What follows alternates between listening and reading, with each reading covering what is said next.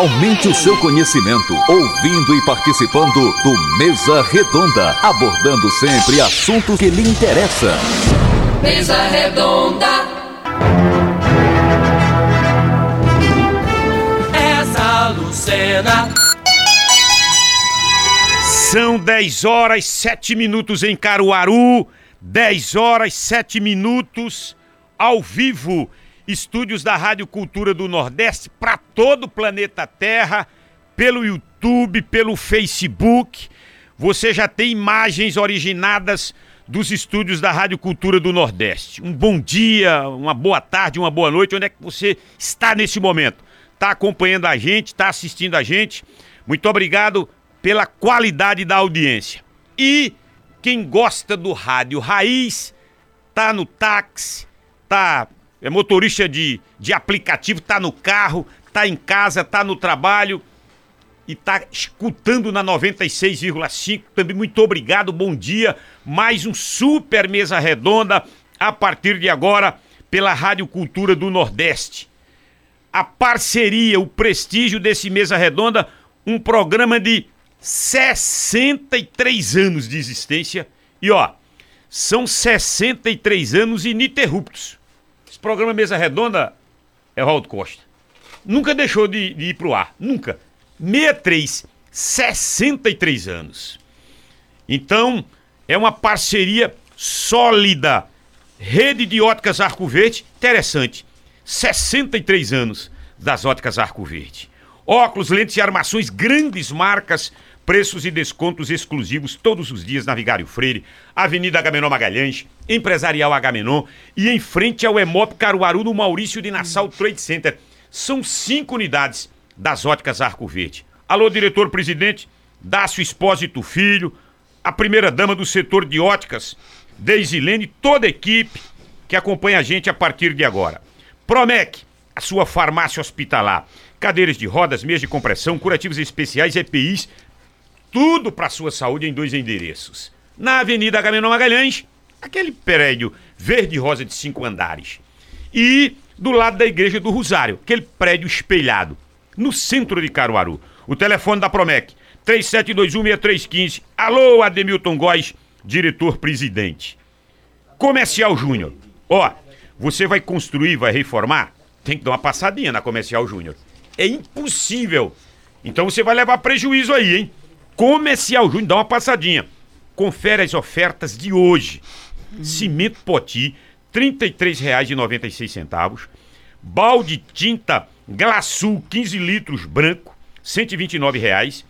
E vergalhão Gerdal, 3 oitavos, R$ 47,98. Comercial Júnior, é ali, na cidade do Salgado, no centro, Rua Tupi. Um abraço para o Júnior, o Rodrigo, o Luiz, filhos do Júnior, toda a equipe da Comercial Júnior. Ecosolem, energia limpa, energia solar que não agride o meio ambiente. E atenção, hein? Os três primeiros ouvintes que entraram em contato com a nossa produção durante o Mesa Redonda e que tem interesse em instalar projeto de energia solar para gerar mil watts mês esses ouvintes vão pagar apenas no projeto e na instalação R$ 23.500. 31 36 78 86 é o telefone da Ecosole. Promoção válida apenas para os três primeiros ouvintes. Pessoal ali da redação já está recebendo esse, esses contatos. Se você que quiser pessoalmente e conversar lá com o Jadiailson, Avenida Zé Rodrigues de Jesus, 248, aqui no bairro Indianópolis, o bairro da Rádio Cultura do Nordeste. Ecosolem está com novas e modernas instalações. Um abraço para toda a equipe. Tavares Neto, mais um programa Mesa Redonda. Bom dia, Tavares. Bom dia, ouvinte da Rádio Cultura. Hoje está completando 60 anos. Foi em 1963 o ex-governador de Pernambuco, Miguel Arraes de Alencar, veio participar de um comício de Celso Rodrigues para prefeito de Caruaru, no bairro da Rua Preta, na Praça de São Francisco. Depois ele se dirigiu até o restaurante Guanabara, na Rua do Expedicionário, onde funcionava ali a Rádio Cultura. Deu entrevista ao jornalista Souza Pepeu, que anos depois era um homem de esquerda, foi caçado pelo AI-5. Um fato curioso aconteceu no Guanabara. O agricultor João Ferreira da Silva, residente na zona rural de Caruaru, em Terra Vermelha, ele veio a pé até Caruaru para ver Miguel Arraes de Alencar. Quando chegou no Guanabara, doutor Arraes deu um aperto na mão dele e ele começou a chorar. E doutor Arraes perguntou a ele, por que está chorando? Porque eu nunca imaginei um dia pegar nas suas mãos. Se eu sou admirador, desde quando o senhor era prefeito do Recife. E agora estou vendo o meu governador perto de mim. Um homem extraordinário. E eu, ele estava ao lado da mulher. E a mulher disse a, a doutor Reis, hoje é um dia muito feliz na minha vida, estou lhe conhecendo pessoalmente. Aí todos aplaudiram o doutor Reis, ele deu uma entrevista ao jornalista Souza Pepeu. Agora... Quantos anos? 60 anos hoje. Foi comício no bairro de São Francisco, ali de frente à igreja de São Francisco, comício de Celso Rodrigues, candidato a prefeito da capital do Agreste. Inclusive, vale. O Celso ganhou a eleição, não? Não, não ganhou. Perdeu as eleições pra para Drayton Nejaim. Ganhou as eleições porque naquele tempo o radicalismo era total. Como hoje, direita e esquerda. Mas naquela época era quente porque tinha revólver na mão, tinha confusão, briga, inclusive houve um comício oito, oito dias antes do doutor Arraes, com a presença de Francisco Julião. E, e foi cacete de pau na, na Rua Preta, no bairro de São Francisco, murro e pontapé para ouvir o Francisco Julião. Aí, doutor Arraes esteve aqui, ele tá foi para o exílio, complicado. como todos sabem, quando ele voltou do exílio, ele participou do programa Mesa Redonda, que foi na Câmara Municipal de Caruaru. Eu fui para Casa Forte, falei com o Eduardo Campos, era um jovem ainda, e ele disse, eu vou levar o doutor Arraes. E nós conseguimos um carro de som com cobrinha veículos, porque a Câmara ficou superlotada e para o povo ver doutor Arraes em Caruaru, quando ele voltou do exílio. Depois do doutor Arraes, Ana Arraes, filha dele, foi candidata a deputada federal, veio para Mesa Redonda. Eduardo Campos também veio como governador e reeleito. Marília Arraes veio e agora o bisneto, o Pedro Campos, está aqui para enaltecer a polícia pernambucana, ele que pertence a esse homem, faz parte da família do doutor Miguel Arraes de Alencar, que realmente é um político que deixou marcas importantes aqui no estado de Pernambuco. História do Tavares Neto, história da política pernambucana, da política de Caruaru, fazendo esse recorte para a política de Caruaru. Vamos cumprimentar o nosso convidado, quero agradecer por ter aceito o convite para estar conosco neste mesa redonda, uh, em que debateremos gestão pública, mandato do Pedro Campos e política, até porque para o ano é uma política mais local, é a política municipal, eleições municipais. Pedro Campos, muito obrigado por ter aceito o convite. Muito bom dia.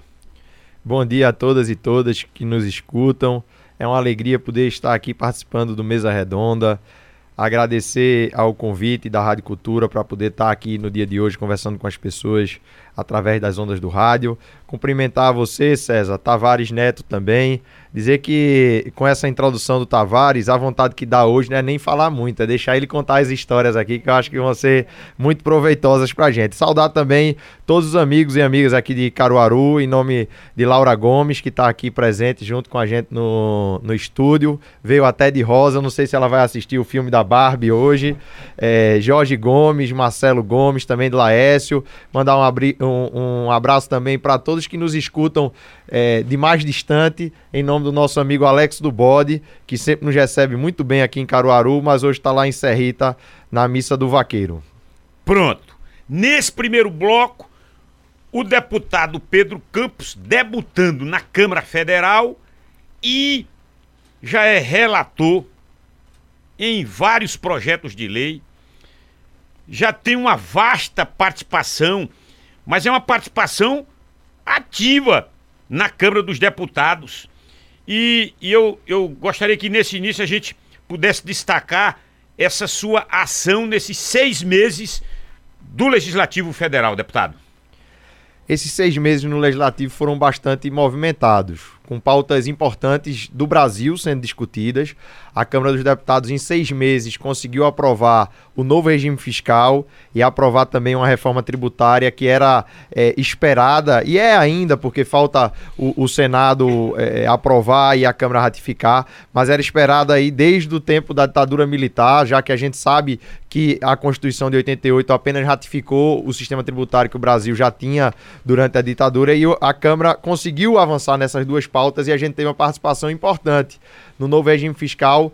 Vou falar aqui, citar a luta da Frente Parlamentar da Educação, da qual eu sou coordenador para o ensino técnico e profissional, para que o Fundeb fique de fora do arcabouço. Pelo texto que vem do Senado, a gente conseguiu essa luta através de articulação com os senadores, de a, o Fundeb, que é um recurso tão importante para a educação, não está dentro da regra do regime fiscal e também para falar da reforma tributária, a gente teve uma atuação importante para que os dispositivos, os equipamentos de acessibilidade, órtese, prótese, tecnologia assistiva, esses, esses dispositivos possam ter a alíquota reduzida em 60%. Isso foi uma articulação também do nosso mandato nessas duas grandes pautas. E além das grandes pautas do Brasil, que a gente precisa estar tá lá para discutir, para colocar a visão do povo de Pernambuco, o olhar daqueles que mais precisam nessa discussão, também tem pautas importantes que a gente tem a oportunidade de capitanear, de estar à frente dessa discussão. Uma delas é a relatoria da tarifa social da água, que é uma política pública que já existe em diversos estados, mas que ainda não chega a todo mundo que precisa. Eu vou citar o caso de Pernambuco.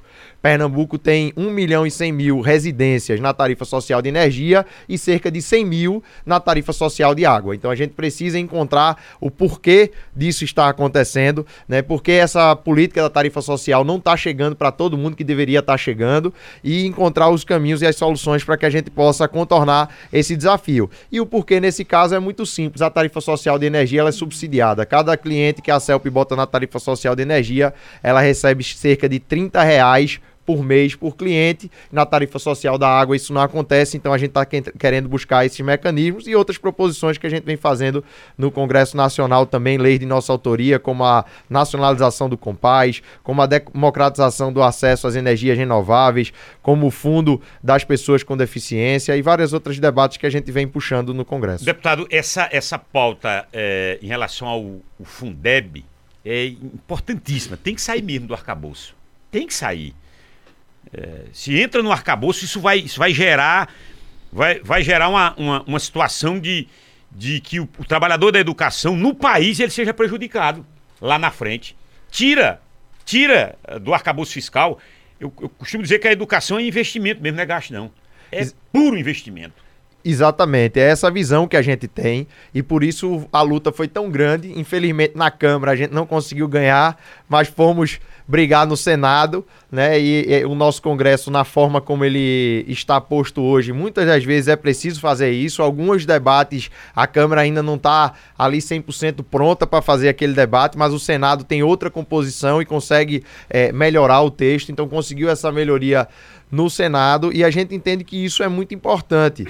O que estava previsto no projeto inicial que o governo mandou para a Câmara era excepcionalizar o Fundeb como um todo. O Fundeb está de fora, até porque desde que foi criado o teto de gastos, o Fundeb sempre esteve de fora. Né? Então vale ressaltar que o teto de gastos era uma regra muito pior do que o novo regime fiscal, mas já deixava o Fundeb de fora do, do teto. E aí o governo federal mandou com o Fundeb fora do teto. E o relator, dentro do, da Câmara dos Deputados, colocou que seria apenas o aumento da complementação do Fundeb. Tem um problema aí na prática que é o seguinte: esse aumento da, da complementação foi previsto no novo, no novo Fundeb, na legislação do novo Fundeb, e mesmo se você excepcionalizar esse aumento da complementação, o próprio bolo do Fundeb ele cresce maior, ele cresce mais do que o que está previsto do crescimento do teto no novo regime fiscal. Então isso vai terminar comprimindo. Imagina que você botou dentro de um, de um quarto, dentro de uma sala, um negócio que cresce mais do que esse quarto cresce. Então se você é, deixar o Fundeb lá dentro, ele vai sair comprimindo as outras despesas, vai sair tirando o espaço de outros investimentos na educação importante. Então por isso a gente entende que é importante o Fundeb estar tá de fora, além do, do valor simbólico que isso tem, de dizer que a educação precisa ser visto como prioridade, como investimento para o futuro do país, como o caminho que vai realmente permitir que daqui a 20, 30 anos a gente não esteja mais discutindo fome, não esteja mais discutindo pobreza extrema, não esteja mais discutindo a violência no nível que a gente discute. Escute, aí volta para a Câmara dos Deputados, em função dessa alteração no Senado, isso tramita com um, um- um tempo razoável. Qual é a perspectiva de tempo, deputado? A gente estava na expectativa que antes do recesso, que hoje está em andamento, pudesse ser votado. Mas a última votação que a gente teve antes do recesso foi o CARF, que também era uma votação importante.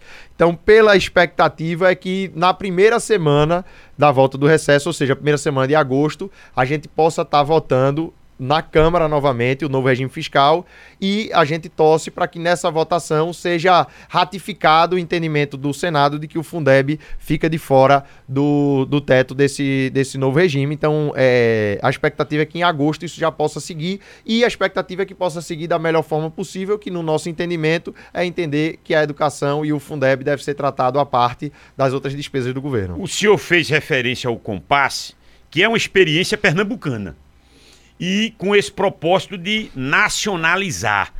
A gente teve acesso ontem aos dados da violência no país, mesmo a gente tendo reduzido em, em 22, e nesses últimos quatro anos a gente deu uma reduzida ah, nos crimes, mas a gente aumentou em feminicídio, violência contra a mulher, houve um aumento considerável em 22.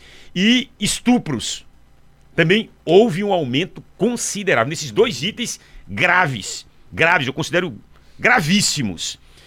O, o que seria e em que pé anda isso na Câmara? Essa, esse propósito do senhor de nacionalizar o Compass, que é uma experiência em Pernambuco. O Compaz é uma experiência que Pernambuco foi beber lá em Medellín, né, na Colômbia, uma cidade que tinha também todo um contexto de violência urbana muito forte e que a partir da implantação de bibliotecas com centros eh, eh, sociais no entorno começou a combater essa violência não com a repressão, mas com a cultura de paz, né? com o, o lugar de encontro da comunidade, com a formação, com a capacitação das pessoas. E aí Recife, através da gestão do prefeito Geraldo Júlio, importou essa ideia, transformou e, e- e nacionalizou e, e, e abrasileirou, transformando no Compaz, que foi eh, iniciado a, a partir do Compaz do Alto Santo Terezinha, que leva o nome do governador Eduardo Campos, e que já mostra, através de pesquisas que foram realizadas pela eh, Universidade Federal de Pernambuco, que é um, um instrumento poderoso da redução da violência naquelas comunidades onde ele é instalado. E nosso projeto de lei é permitir que o governo federal, na sua política de segurança pública, possa investir também na construção de equipamentos como esse. Que o governo federal, além dos recursos que já utiliza para a Polícia Federal, para a Polícia Rodoviária Federal, para o controle das fronteiras, ele possa também investir recursos da União na construção de equipamentos como o Compaz e na promoção da cultura de paz. Isso é um debate que já está sendo feito também no próprio Ministério da Justiça, através do secretário nacional de Segurança Pública, Tadeu Alencar, e do próprio ministro Flávio Dino, que tem muita simpatia com essa visão da segurança pública. A gente teve a oportunidade de ver o PRONASSE, que é o Programa Nacional de Segurança Cidadã, ser eh, lançado. A gente está vendo hoje o, o governo federal lançar o PAIS, que é o Programa de Ação na, na Segurança, que já traz aí o nome do PAIS, só falta o com agora para a gente ter a certeza que o Compaz vai estar na, na agenda, né? E eu tenho certeza que essa ideia vai ser abraçada não só pelo Congresso Nacional, mas também abraçada pelo Poder Executivo Federal, que muito em breve deve anunciar sim um programa nacional de construção de Compaz. Tavares. Deputado Pedro Campos, o ex-governador Miguel Arraio de Alencar, ele fez a eletrificação rural e acabou beneficiando a confecção.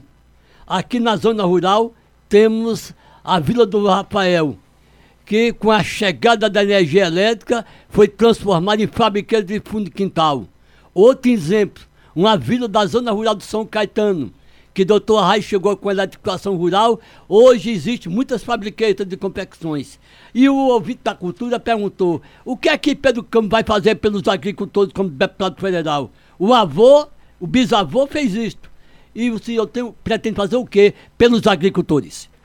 Um dos grandes incentivos que permitiu que a energia elétrica chegasse até milhões de brasileiros e hoje a gente tivesse essa cobertura da energia elétrica muito maior do que a gente tem do abastecimento de água foi também a política de subsídio que existe a conta de energia. Essa tarifa social de energia que hoje permite que as empresas que vão lá e instalam um, uma ligação como essa possam receber 30 reais por mês né, diretamente da conta de desenvolvimento energético para poder subsidiar a tarifa daquela pessoa que fica muito feliz e muito realizada, né, que tem a sua vida transformada, mas que muitas vezes não tem condições de pagar o preço que viabilizaria aquilo. E o subsídio permite que, apesar do, do, do pagamento da pessoa não é, ser suficiente, com o subsídio passa a ser economicamente interessante também. Então, essa visão que a gente tem da tarifa social da água, a gente acredita que será um, um instrumento tão poderoso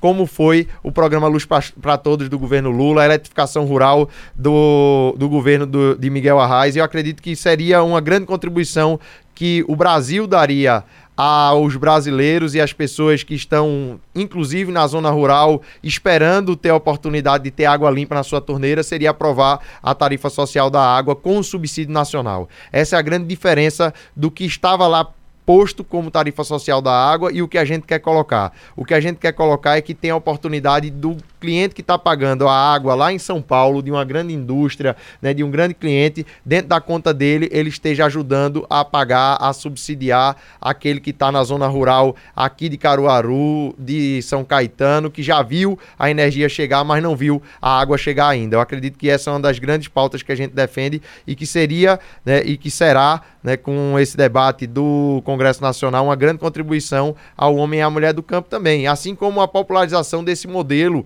que surgiu no Ceará, que é o modelo do CISAR, e que já existe aqui em Pernambuco e precisa ser ampliado esse modelo. A gente vem acompanhando isso desde o tempo do governador Paulo Câmara e espera que o governo da governadora Raquel Lira dê a atenção que o governador Paulo deu ao CISAR também, que é um modelo de gestão desse sistema de abastecimento, de organização, de poder garantir que não só a obra é feita, mas que depois ela continua sendo bem cuidada, bem gerida e a água continua chegando na torneira das pessoas. Eu, acho, eu acredito que levar água para o campo que ficou tão é, é, que, que, ficou tão bem, né, tão melhor, que, que teve sua dignidade é, aumentada com a energia, é um trabalho que a gente ainda precisa cumprir e que é um trabalho que o nosso mandato está à disposição para ajudar o homem e a mulher do campo a ter também, além do bico de luz, ter uma torneira pingando água limpa. Deputado, e a Transnordestina? É, no governo anterior já havia um, o bloco dos 25 deputados federais de Pernambuco, já havia uma, uma união, independentemente de, de partido, para que a gente pudesse inserir SWAP no, no contexto da Transnordestina. Me parece que essa luta continua, é, é preciso lutar ainda, ou isso já está é, confirmado, consolidado, SWAP está integrado na Transnordestina? Até que a gente veja, César, um trem saindo de SWAP, indo até Eliseu Martins, no Piauí, depois voltando, indo para Pecém, depois descendo para Salgueiro de novo, indo para Suape, a gente precisa lutar para Transnordestina. Enquanto a gente não vê esse trem andando, a gente precisa lutar. Isso eu tenho dito em, em todo canto, porque é, a Raiz dizia né, que é a, é a obra atrasada há mais tempo no nosso, no nosso país é a Transnordestina, que deveria, desde o tempo é, é, do Império, que se pensou em uma rede ferroviária para o, Nordeste brasileiro e desde então a gente não vê isso avançar e muitas vezes até encolher, né? A gente viu durante o período da ditadura militar a rede ferroviária no Brasil ser sucateada e encolher, né? A gente tinha aqui em Caruaru, todo mundo lembra o trem do forró, né? E muitas vezes a gente viu o, que era para aumentar, a gente viu diminuir. Então, a Transnordestina é algo importante, é um investimento que é de integração do Nordeste e que a gente precisa lutar. Hoje, Pernambuco está precisando lutar mais, por quê? Porque em dezembro do ano passado, o governo federal, no apagar das luzes, quase que ali entre Natal e, e Ano Novo, tirou do contrato de concessão que previa Swap, PECEM e Eliseu Martins, um T invertido, né? Tirou o trecho de Salgueiro até Swap, transformou num L invertido. Eu disse a sorte foi que o povo brasileiro fez o L certo, botou Lula na presidência de novo e a gente tem a força agora para lutar para que a gente transforme esse L invertido no T de cabeça para baixo de novo e a gente volte a ter o trecho de Salgueiro a Suape garantido. E como é que isso vai ser feito? Voltando para a concessão? Não, não é isso que a gente defende, até porque essa concessionária está com essa concessão há muito tempo, não conseguiu avançar como a gente esperava que, que se avançasse e ela tem um interesse claro econômico no Porto de Pecém. Então, o que a gente acredita que deve ser feito é que a obra deve ser retomada com investimento público. Então, a partir do ano que vem, já existe a sinalização do ministro Renan de colocar recurso público para fazer a continuação da obra de Salgueiro até Suape através da InfraSA, que é uma estatal, antiga Valec, e que depois seja procurado um novo parceiro privado para complementar a obra e para fazer a operação também desse trecho, que vai precisar ser operado em conjunto com o outro trecho que vai ser executado pela concessionária e que aí cabe também a Pernambuco, ao Piauí e ao Ceará pressionar que a concessionária que está lá, a TLSA, ela faça a obra, porque é, a gente só está de fora da concessão, mas de fora da Transnordestina está todo mundo, porque a, a, a Transnordestina não está pronta nem para o Ceará, nem para Pernambuco, nem para o Piauí. Agora, isso é papel é, é, documentado, assinado ou é só a intenção, essa conversa com o Renan? Por enquanto, é a intenção. É. Né? E a gente está na luta para que essa intenção, e acredita no compromisso do Renan, acredita no compromisso do presidente Lula, para que a intenção vire prática. Né? E como é que a gente quer que essa intenção vire prática? Com o trecho Salgueiro Suape sendo incluído no novo PAC, que deve ser lançado ainda esse mês ou no, no mês que vem, com o trecho Salgueiro Suape tendo seu orçamento colocado no, no orçamento da União para o ano que vem, no PPA, né, que é o plano plurianual, e aí a gente começa a botar no papel esses compromissos que hoje são compromissos políticos que já foram verbalizados pelo próprio presidente Lula e pelo ministro Renan o, Filho. O deputado Agora, Pedro Campos, não, mas, essa obra está prevista mais ou menos assim, o período de construção, porque é uma obra grande. Ainda no, nesse governo de Lula porque é, vai ser uma obra demorada, né? Eu sou é, engenheiro civil de formação. E na engenharia a gente brinca que dizendo que dependendo do orçamento dá até para mandar o homem para a lua. Então, o ritmo da obra também é o ritmo que o governo federal vai imprimir de orçamento para essa obra. Isso a gente sabe.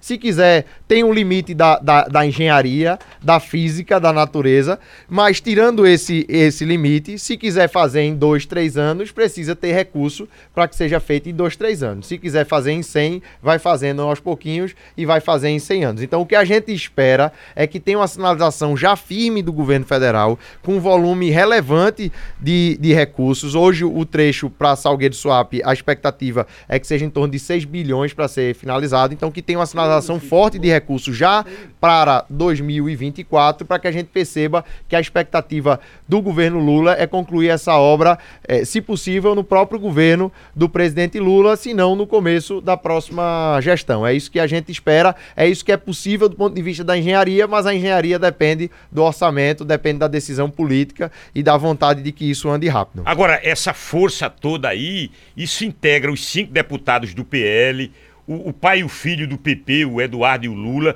tá todo mundo é, no mesmo barco aí com a mesma intenção, né? Não, não tem divergência aí, não. Todo mundo, 100% da bancada pernambucana já se manifestou em defesa da Transnordestina e do trecho de Salgueiro até Suape. Pode ter algum tipo de, é, de divergência em relação ao modelo, alguns podem achar que fazia sentido voltar para a concessão, outros acreditam que esse modelo de ser uma obra pública direta é o melhor, outros acreditam que a autorização ferroviária já daria para ser viabilizada de agora, mas é, em termos de entender que a Transnordestina é fundamental, que é preciso ter um compromisso do governo federal, é preciso ter investimento de recurso público de alguma forma nessa obra, acredito que os 25 deputados e deputadas estão alinhados nesse sentido. Vamos para o primeiro intervalo?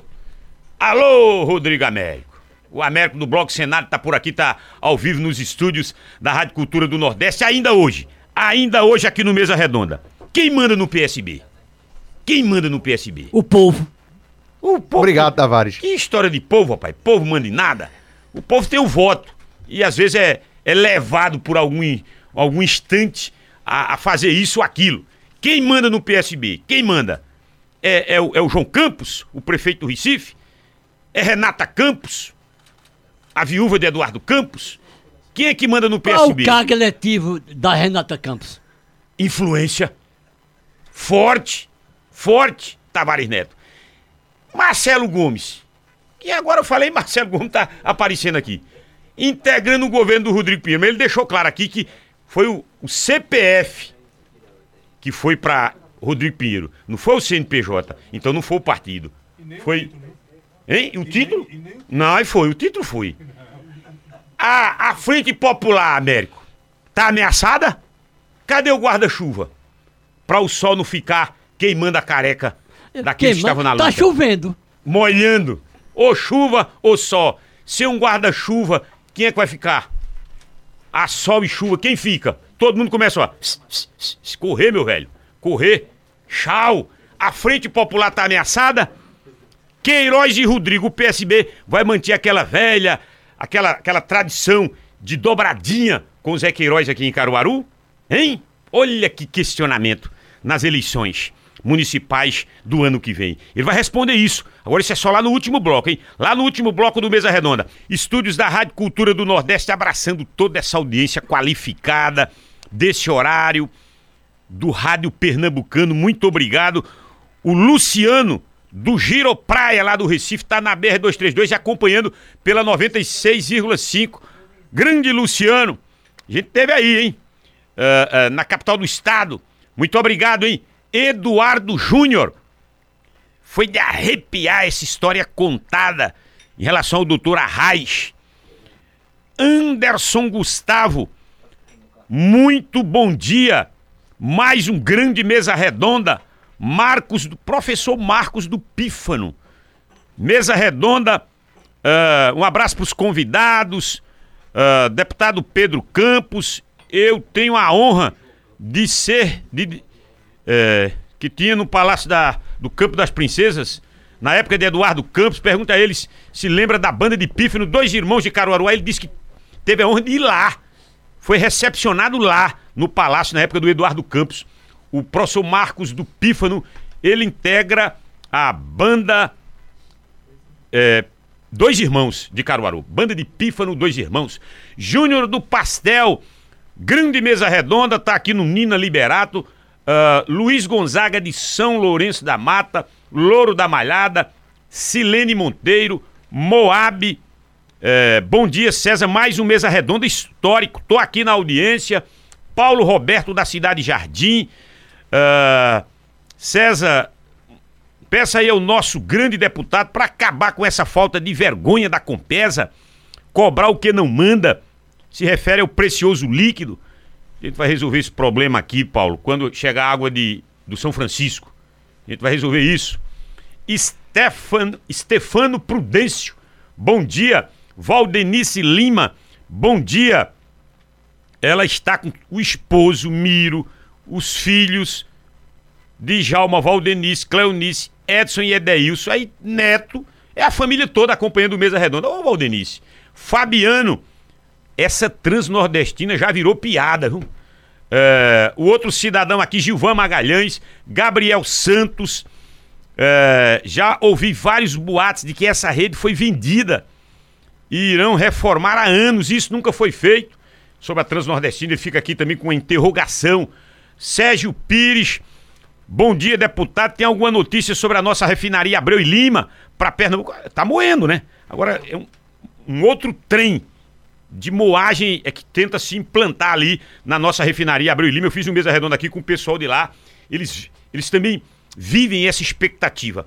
Deputado, vamos falar de governo estadual. Seis meses de Raquel Lira, governadora do PSDB, na, sob o seu olhar, na sua avaliação, o que é que o senhor diz em relação a esses seis meses de Raquel? Eu acredito que é um governo que até aqui olhou um pouco mais para o retrovisor do que para frente. E isso dificulta qualquer governo.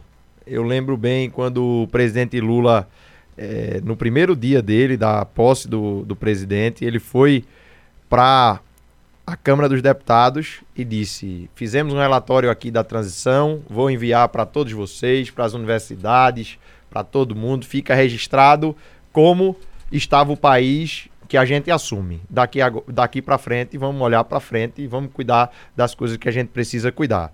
Eu acredito que isso tem dificultado o governo, a gestão da governadora Raquel Lira, e de certa forma tem decepcionado, inclusive, pessoas que votaram nela. Eu vou citar aqui um exemplo. Recentemente saiu uma pesquisa da aprovação da governadora aqui em Caruaru. Ela teve no segundo turno 83% dos votos aqui em Caruaru e na pesquisa da aprovação ela tinha em torno de 56% de aprovação. O prefeito Rodrigo já tinha cerca de 77, 78% de, de aprovação, segundo essa mesma pesquisa que foi divulgada na imprensa do, do estado de Pernambuco. Então, acredito que esse sentimento de que o governo ainda não mostrou a que veio e está tendo dificuldade por olhar mais para o retrovisor do que olhar para frente é um sentimento que é compartilhado não apenas com aqueles que estão na oposição, mas aqueles que deram o seu voto de confiança à governadora, até gente que não votou né, mas confiava e acreditava que ela poderia ser uma governadora que passa a se decepcionar com esses primeiros seis meses. Agora está começando também, a gente sabe que tem chão pela frente, é, ficamos na, na torcida para que as coisas melhorem, até porque quando o governo está mal, isso piora a vida do povo pernambucano, e fazemos a nossa parte de apontar onde a gente acredita que deve ser é, melhorado, quais são os erros que a gente acredita que estão sendo cometidos, para que é, o povo de Pernambuco possa ter, né, dentro da nossa atuação de oposição, uma melhoria para a sua vida a partir da melhoria do governo em cima das críticas que estão sendo fe feitas. Agora eu queria saber dessa oposição do PSB a Raquel. Que nível de oposição é esse? Por exemplo, no, no, numa recente votação de um projeto da governadora para aumento dos professores, dos trabalhadores de educação, é, passou na, na, na Alep graças a seis votos do PSB. Seis votos. Inclusive um projeto que exclui uma quantidade considerável de trabalhadores da educação no aumento da, da, do, do, piso, no aumento para a carreira do trabalhador, aquele aumento de 14,95 do, do Fundeb. Então, que nível de oposição é esse e por que é que esses votos foram migraram para a governadora Raquel Lira, deputado? Na verdade, foram cinco votos, né? Porque um deles é do, do deputado Jarbas Filho, que já está é voltando para o MDB. É, do MDB, e, e desde o, todo momento o processo eleitoral né, deixou bem claro que estava no PSB por uma questão é, prática da eleição, mas que sempre teve a sua vinculação, o próprio pai Jarbas também sempre teve essa vinculação com o MDB. Em relação à oposição que o PSB faz, eu acredito que é uma oposição responsável, que tem sido feita. É lógico que dentro da atuação de cada parlamentar, e eu digo isso dos deputados federais e dos deputados estaduais, existem temas que são mais sensíveis a uns e temas que são mais sensíveis a, a outros. Então a gente vê algum, em alguns momentos, por exemplo, a deputada é, Gleide Ângelo tomando posições mais firmes em defesa da melhoria da segurança pública, da segurança pública voltada para as mulheres, em defesa das mulheres. A gente vê a atuação que, por exemplo, o deputado Rodrigo Farias tem feito junto comigo nessa questão da tarifa social da água. Eu vi uma declaração também por esses dias do, do deputado Heriberto Medeiros, ex-presidente da Assembleia Legislativa, em relação à questão da segurança pública. Ele que foi também é, membro da Polícia Civil. Então, é lógico que em cada um desses temas existe uma atuação diferente e sempre muito responsável também. Né? O que o PSB está fazendo não é ser do contra né, é fazer uma oposição responsável ao governo da governadora e que cada membro do PSB, dentro da sua medida, vai fazendo essa oposição nas áreas que lhe tocam mais, que estão mais presentes, que estão mais próximos dessa, dessa atuação. E eu tenho certeza que é dessa forma que a gente deve conduzir pelos próximos quatro anos. O senhor está decepcionado? É, o, o, tempo ainda é muito curto, seis meses, fazer cobrança agora também seria é, é, um, um pouco até é, não muito viável, não muito razoável, seis meses da governadora Raquel. Mas estou falando e fazendo a pergunta a Pedro Campos. Raquel decepciona? Não, não decepciona. É, o que seria, na sua visão específica? Eu acredito que Raquel decepciona. Inclusive, a quem é, esperava votou nela. Eu acredito que esse é um sentimento que eu tenho escutado de muitas pessoas rodando o estado de Pernambuco. Muita gente que viu. Ela foi prefeita de Caruaru por dois mandatos, é, foi é, passou e aprovada em alguns concursos, trabalhou no governo do estado no tempo do governador Eduardo Campos e esperava muito né, tinha uma expectativa muito alta e que essa expectativa não está sendo correspondida. A gente tem a responsabilidade de saber que existem problemas no estado de Pernambuco e desafios no estado de Pernambuco que não são da gestão de Raquel ou da gestão anterior, que são desafios históricos que o estado de Pernambuco enfrenta. Vou citar aqui um, um, um dado, um exemplo. A questão do desemprego na zona da mata. Né, e a transição da zona da mata desde a crise do açúcar e do álcool. É um desafio que tem sido enfrentado. O governador Eduardo Campos enfrentou esse desafio, por exemplo, trazendo a fábrica da Jeep dizendo: Ó, oh, vocês não vão para Suape, não, vai para Mata Norte, porque aqui na Mata Sul a gente tem a influência de, de swap, que já ajuda. Então vamos criar um polo aqui para poder estar tá fazendo indústria na Mata Norte, tá gerando emprego, tá gerando oportunidade. Mas é um desafio que a gente sabe que não vai ser uma fábrica da Jeep, não foi swap que resolveu, é muita coisa que precisa ser feita. Então, quando a gente olha para o estado de Pernambuco, a gente tem que entender o tamanho de alguns dos desafios. E é lógico que a gente não vai ser responsável de dizer que o desemprego na Mata Sul, que a crise do açúcar e do álcool na Mata Sul é culpa da governadora Raquel. Agora, o que é que a gente olha e vê de problema em relação ao governo. Né? A gente não vê a perspectiva das coisas melhorarem, é tendência. Né? Existe um, uma questão do desemprego, existe uma questão do desemprego no estado de Pernambuco. Agora a gente vê ações efetivas do governo para enfrentar esse desemprego, para gerar emprego e renda, para atrair indústria, a gente não vê. Vamos, vamos citar um exemplo aqui concreto teve toda a questão da tributação dessas empresas é, que importam produtos da China, Shopee, Xin. Quando o governo sinalizou que iria trazer uma indústria da China aqui para o Brasil, que ia fazer parceria com a indústria brasileira, eu achei que a governadora Raquel ia no mesmo momento, como fez, por exemplo, o deputado Diogo Moraes, como fez, fizeram outros deputados, ir lá bater na porta de Lula e dizer, ó, aqui a gente tem um polo de confecções, eu fui prefeita de Caruaru, eu conheço a, a, o setor de confecções no estado de Pernambuco e Pernambuco vai ter a fábrica da China em Pernambuco. A fábrica da China foi para o Rio Grande do Norte com a, a, governadora Fátima. Então, o que a gente olha e o que nos decepciona não é o estado das coisas, que a gente sabe que o estado das coisas tem contribuição do governo atual, do governo anterior, e tem coisa que passa de governos anteriores e são coisas históricas, mas a gente não vê um horizonte para frente e uma tendência das coisas melhorarem e atitude para que as coisas melhorem é o que nos faz é, também estar no, na lista dos decepcionados com a gestão de Raquel, porque apesar de não ter votado na governadora Raquel Lira, ter votado no segundo turno na candidata Marília, a gente esperava sim algo melhor e um governo melhor do que ela vem fazendo. Tavares. Deputado federal Pedro Campos, o, o que é que o senhor tem feito para ajudar a Raquel Lira? O senhor deputado federal, o senhor já procurou com alguma ideia para levar a, a governadora? Eu tenho ajudado Raquel, primeiro, em fazer críticas e fazer falas importantes que muitas vezes quem está no entorno do governo não tem a coragem, não tem a capacidade de fazer. Então acredito que isso é uma grande ajuda. Se a gente escuta só elogio, a gente não vai para frente.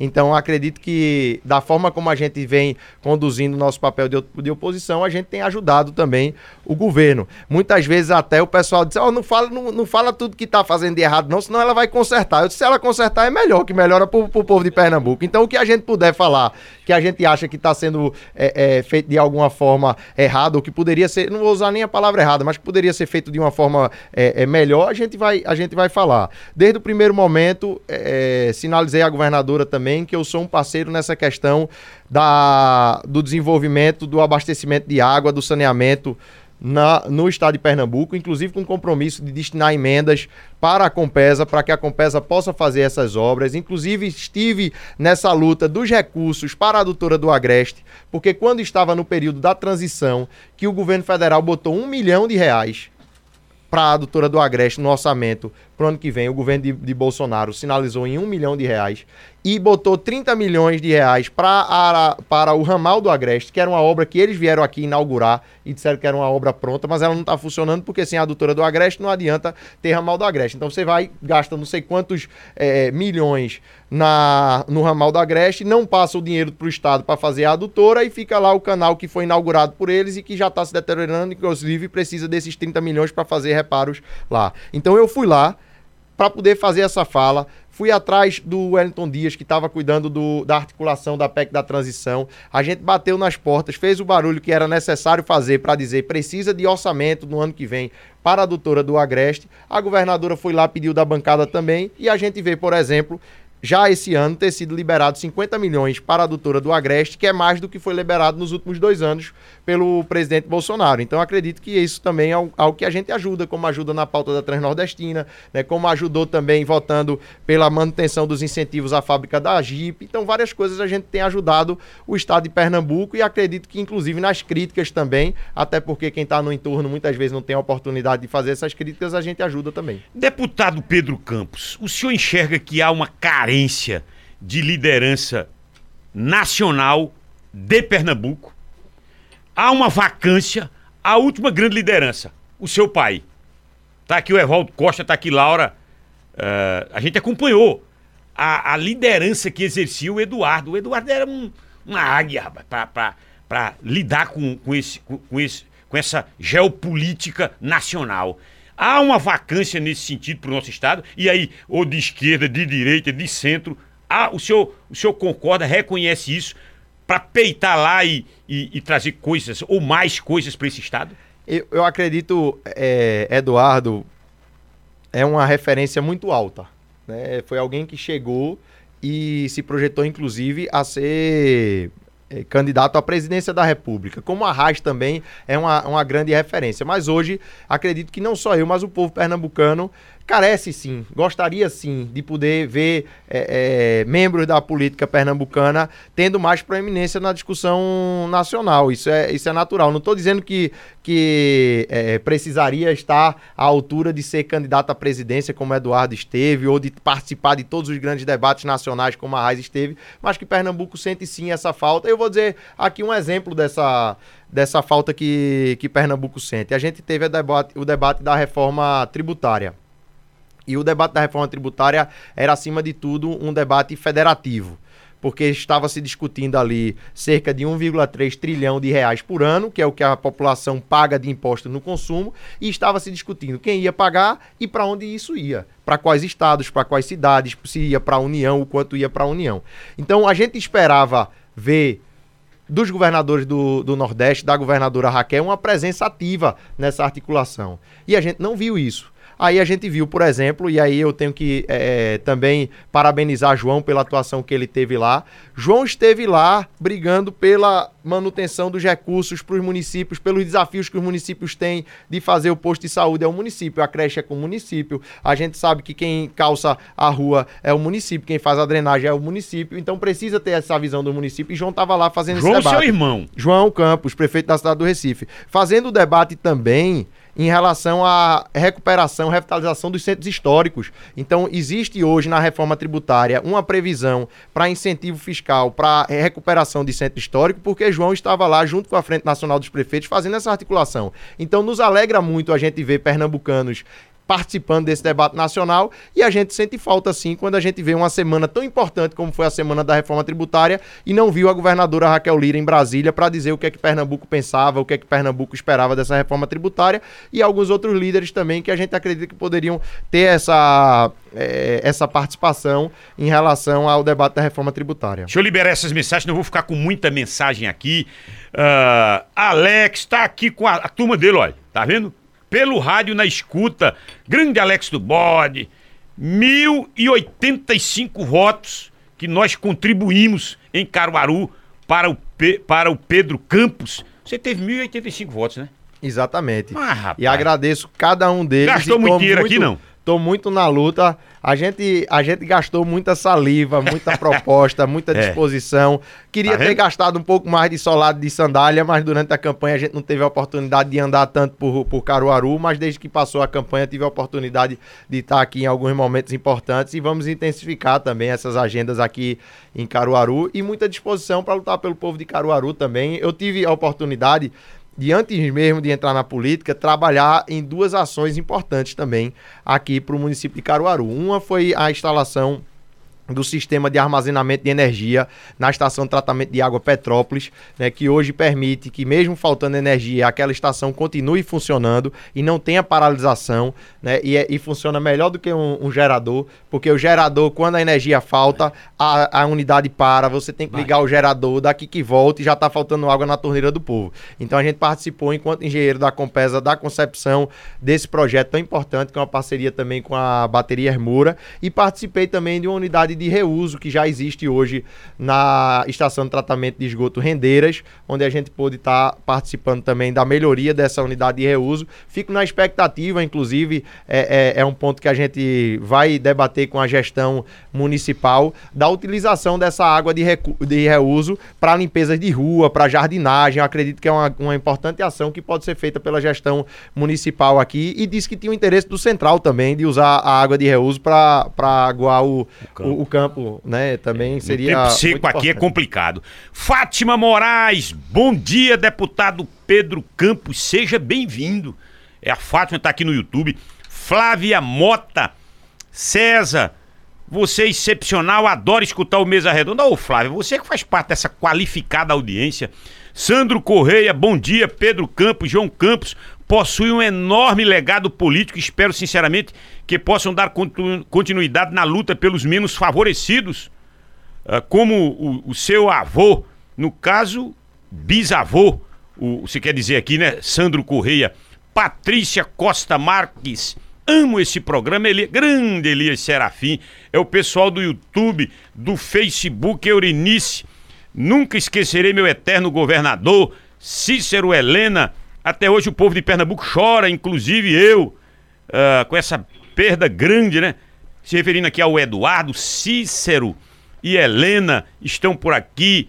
ah, Erenice, meu deputado federal, que orgulho. Anderson Araújo, ah, pergunta a Pedro que ele vai fazer para Caruaru. Ele já respondeu aqui ah, das ações que ele está tentando encaminhar. Valfrido Bezerra, Cícero, que já foi também. eh, Emanuel Torres, PSB tem história. Júnior do Pastel, pergunta a- ao prefeito João Campos se ele vai ah, se referindo a um vídeo do João Campos com um morador lá no Recife sobre o Santa Cruz. Elias Santana, ah, tô na escuta em Belo Jardim, Elias do Picolé. Essa turma que está acompanhando a gente, muito obrigado, hein? Vamos para mais um, um- um bloco? Vamos para mais um bloco, Tavares? E aí na César, volta. Pois não, Tavares. de esquerda bom é quando é chamado de comunista. O Pedro ainda não foi chamado, não. Pedro que tá faltando para ser chamado de comunista. Dom Helder, grande referência, foi chamado de comunista. Sim, mas ele, ele ainda não foi chamado, Ele é não. seguidor de Dom Helder, não? Ah, é. Será Não que é. ele é seguidor de Dom E Helder? de Ariano, e de Ariano Suassuna. Só vivia na casa dele. Do Ariano? Ó, ainda hoje ele vai responder. E o guarda-chuva do PSB? Muita gente tá levando sol e chuva. Desamparado. Eu mesmo não tô levando chuva nem só, não. Você é do PSB? Não, não sou, Eu não. tô falando não do pessoal do. PSB. Preste atenção, Tavares. Do PSB, no puro. Você sabe o que é estar no puro? Olha, Laura não tá. O que é estar no puro, vai? Olha, a Laura não está. Ah, mas porque o guarda-chuva do Recife amparou um pouquinho. Sim. O guarda-chuva do Recife. Guarda-chuva grande, né? O- o- Da prefeitura? É. Grandioso. Grande. Só não é maior do que o do Estado, né? Só não é maior do que o do Estado. E como é que esse povo está sobrevivendo? Quantas prefeituras eh, estão ali eh, sofrendo? Prefeituras do PSB que podem sofrer ainda mais no ano que vem. Ô, e o César, PSB aqui em Caruaru? Fica com o Rodrigo Pinheiro ou com o Zé Queiroz? E um apostador quer saber. Olha, O a boca prefeito maldita do tá escutando a Recife gente. vai renunciar ao mandato? Igual a Eduardo Campos que renunciou? O prefeito do Recife, que é irmão dele, é a cimento preparada para 2026? Diz que é. Para concorrer com Raquel? É. Olha aí, ó. Eles estão, eles estão organizando, preparando o João Campos, preparando o João Campos para o governo do estado para brigar com Raquel em 26. Daqui a pouco, Mas tem outra opção. Fora, fora João Campos. fora o João. Sim. Mas o João, o João tá Pedro bem Campos. aprovado E lá. Não tem Pedro Campos, o irmão aí? Pedro? Quem sabe? E o Pedro teria esse lastro po- igual o irmão Quem lá dentro do sabe? Recife? Política tem, tem novidades. Mesa redonda, grande Divanilson Galindo, abraço ao deputado Pedro Campos, um jovem que sabe ouvir as pessoas, um programa qualitativo hoje. Ó o Divanilson. Divanilson tá no PT, tá no PSB, o, o Divanilson ele fica transitando nesses partidos. Grande Divanilson Galindo. Ri- Empresário Ricardo Martins, depu- deputado, Mande uma verbazinha para o nosso aeroporto. Somos um polo de confecção. E o nosso aeroporto, via emenda, balizamento noturno. É o Ricardo Jerônimo, conselheiro de saúde. Contribuição dele para os hospitais de Pernambuco. Mande alguma emenda para o Hospital Regional do Agreste. É o Jerônimo, conselheiro de saúde. Alô, Pedro Campos, aqui direto de Lajeado. Agora não disse seu nome, deixa eu ver seu nome aqui. Edmilson Corrêa. Alô, Pedro Campos, direto de Lajeado. Isso aqui deve ter sido um eleitor seu lá em Lajeado. É, mandando essa mensagem aqui. Deixa eu abraçar os nossos parceiros, hein? Ecosolen. Quer dizer que as três pessoas já ligaram. Ligeiro aqui, viu? Três pessoas que vão colocar o projeto Energia Solar. Aí, pode colocar para três, quatro, cinco residências até mil quilowatts mês. 23.500 com energia limpa. E aí vamos deixar de pagar a simpática energia, né? 23.500 esse projeto da Ecosolem. Anota esse telefone, 3136-7886. E atenção, quer fazer um orçamento? Presencialmente? Dá uma passadinha ali na Avenida Zé Rodrigues Jesus, 248, no bairro Indianópolis. Conversa com o Jadir Ailson, o matuto de trapear, produzindo energia solar, energia limpa. Por exemplo, toda a energia aqui da Rádio Cultura do Nordeste e para o transmissor, uh, para parte do salgado, onde o Júnior Almeida tem alguma, alguns, algumas edificações, tudo é abastecido pela, pela, por essa usina aqui, Tavares. Essa usina solar aqui, no pátio da rádio. Não, é sério, eu tô falando sério, por isso que eu, por isso que eu tô pronunciando isso aqui, senão o Juninho ia puxar minha orelha. A rádio, o transmissor e algumas edificações do, dos Almeidas, ali no Salgado e no, no Universitário.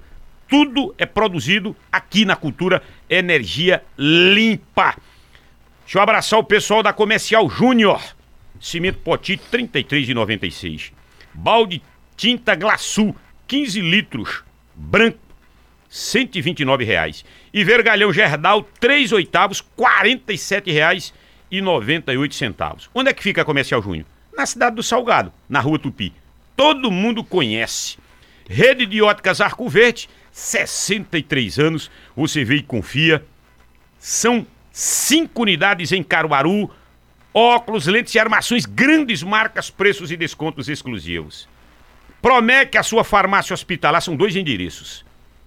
Aquele prédio verde e rosa de cinco andares na Avenida Agamenon Magalhães e aquele prédio espelhado na Igreja do Rosário, bem do lado da Igreja do Rosário. Deixa eu abraçar o Ademilton Góes. O Ademilton Góes, ele é de verdejante no sertão de Pernambuco voto em Arraes desde que Arraes começou a participar da política depois do exílio. Ele está nos ouvindo com a médica Gesana Lida, sua esposa, o gerente da empresa, o Antônio Góes e a famosa e Rafaela. bonitona comerciária Rafaela. Agora você não teve prestígio. De quê? De trazer Rafaela para pra nova Promec. Ah, ela está trabalhando. o que, está né? acontecendo? Não, deixa ela lá. Pedro Campos, vamos tratar agora de política eleitoral. Vamos tratar de voto de eleitor. Ao perder o governo de Pernambuco, o PSB se enfraqueceu. A Frente Popular está ameaçada, Pedro? Eu acredito que não. A gente, enquanto partido, se enfraquece quando a gente perde o rumo da ideia, o rumo do que a gente acredita, do que a gente defende. A questão eleitoral é natural, você ganha, você perde, né? E você não, não se enfraquece por isso. Veja, por exemplo, o presidente Lula, que voltou a ser presidente, e o Partido do, dos Trabalhadores, que mesmo tendo perdido, é, saído do governo federal, manteve a sua força também. Então acredito que o enfraquecimento do partido é quando ele perde a conexão com aquelas pessoas que acreditam, que defendem aqueles valores e quando ela perde a conexão com a sua razão de ser, sua razão de existir. O PSB, na verdade, segue fortalecido, né, inclusive em processo de se fortalecer ainda mais, né, de poder, é, a partir desse momento desafiador de não ter a gestão, poder estar tá ampliando a participação do partido, a participação das pessoas que fazem o partido nas discussões importantes. E eu tenho certeza que é um momento diferente mas é um momento também de fortalecimento e aprendizado do partido e que a gente vai estar tá ajudando nessa condução é, também. Diga, diga aí, Recife, que é a grande prefeitura, é a cabeça nesse nessa geopolítica do estado, cabeça está aqui Recife, é administrada pelo PSB, o João Campos. Vamos lá. Garanhuns. César, eu peço uma parte aí, pois por não. favor. É o seguinte, doutor Arraes era prefeito da capital pernambucana. Com dois anos de mandato, renunciou e foi eleito governador. Será que o, o, o João Campos vai puxar, vai ser igual o bisavô? Renunciar. Vai também renunciar, porque se renu... o, o bisavô renunciou e ganhou. Para é, governador de Mas Pernambuco. escuta, a Arraes tinha vindo de, De quê? De- de- não, de não, ele era prefeito da capital pernambucana em 59. Ah, foi- ah, antes da ditadura militar. É. Ele Ah, foi- era menino. Ele era prefeito. Ah, ele rapaz. renunciou o, o mandato e ganhou para governador. Você acompanhou a posse do Ah, Arraiz, essa posse do Arraiz? Ó, inclusive, na época, os barcamarteiros de Caruaru foram para posse Eu digo, de você Arraiz. estava nessa Eu posse? estava, eu fui para Mas O Recife. Tavares não é novo, não, hein? Eu fui para Recife. Ah, doido, em e os 60. barca- Seis com Olha, seis. Os Mais barcamarteiros de de 80 anos. Caruaru foram para a posse de Miguel Arraes como governador. Sabe quem colocar depois do golpe militar? Hum. Que aqueles barcamarteiros faziam parte de um grupo de milícia ligada a Arraes para. Era comunista. E os É, barcamarteiros de. Caruaru, aonde chegava comunista, mas rapaz, o cara nem sabe o que era comunismo. Diz, Mas rapaz, primeiro, isso saiu na revista O Cruzeiro.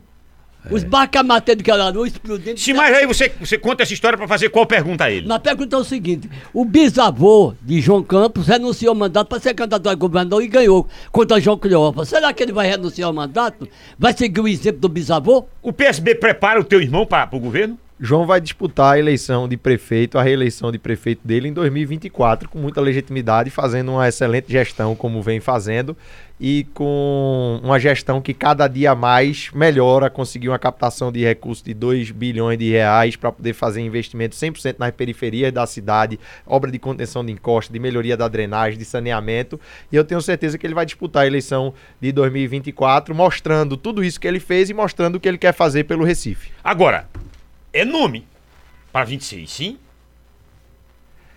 Eu, eu costumo dizer, imitando, né, imitando mesmo, Eduardo Campos, né? 2024 vai ser em 2024. É. Imagina 2026.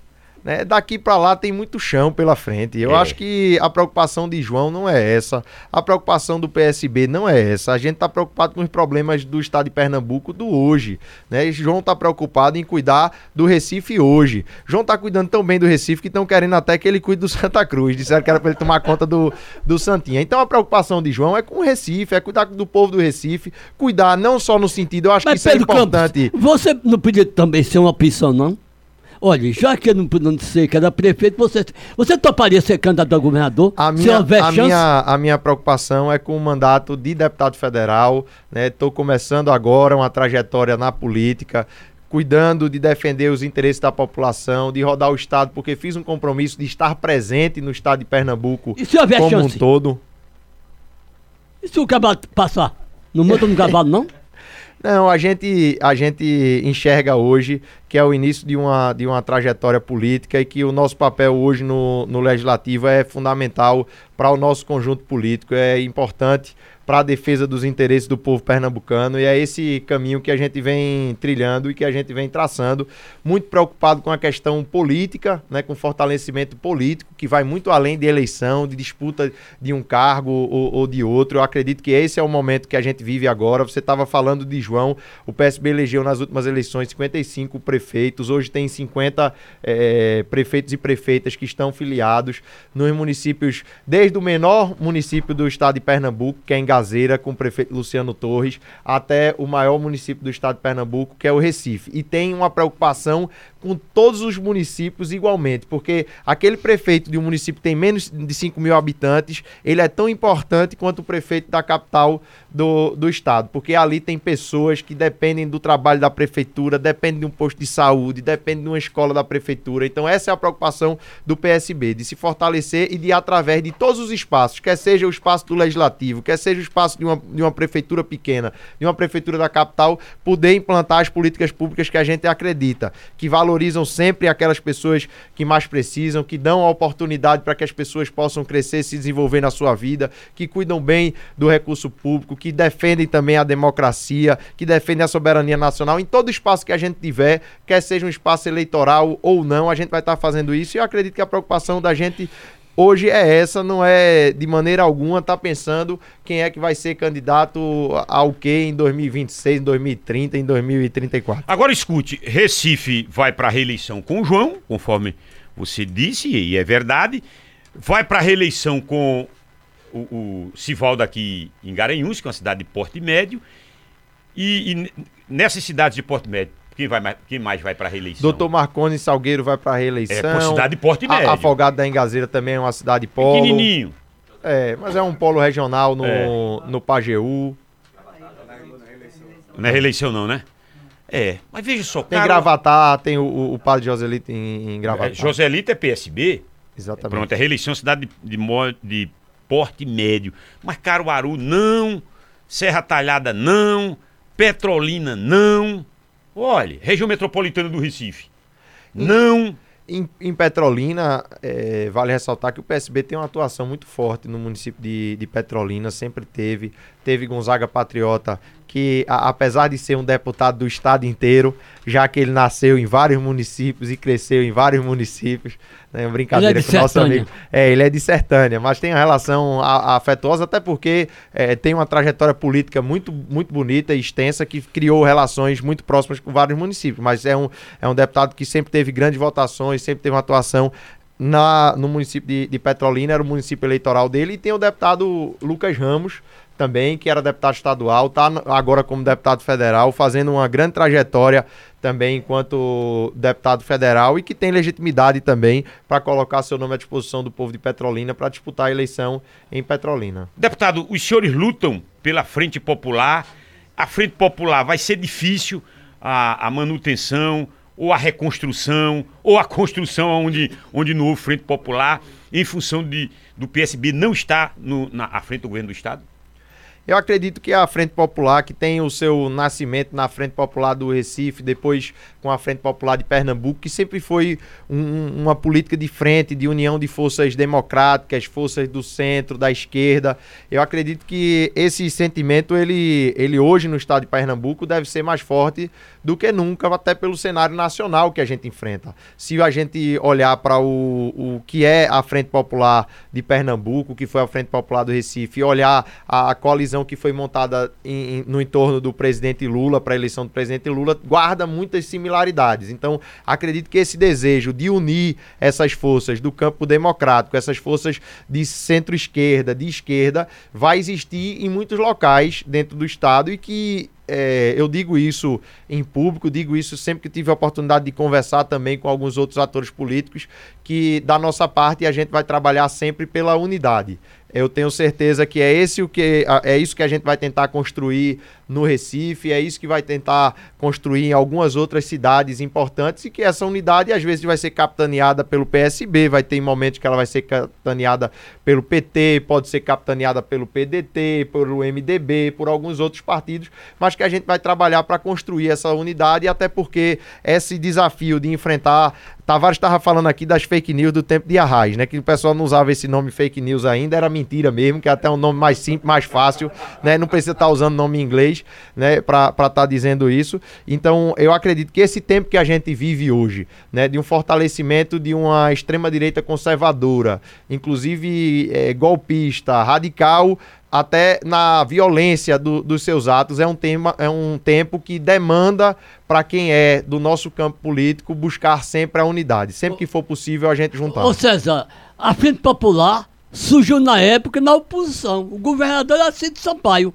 E a Frente Popular apoiou Miguel Arraes da Alencar. Quer dizer, a Frente Popular surgiu tendo o governo do Estado, Cid Sampaio, e, e, e, e na esquerda Pelópolis da que é construção. A Frente. Popular é construção, mas não é construção no, no ano da eleição, não. O deputado está com o discurso do politicamente correto. Não, a gente vai tratar, em 24 vai tratar, em 26. O, o pai dele, o Eduardo Campos, conseguiu juntar a oposição, quem era contra, tudo no barco só. Aqui em Caruaru ele botou todo mundo para um lado só.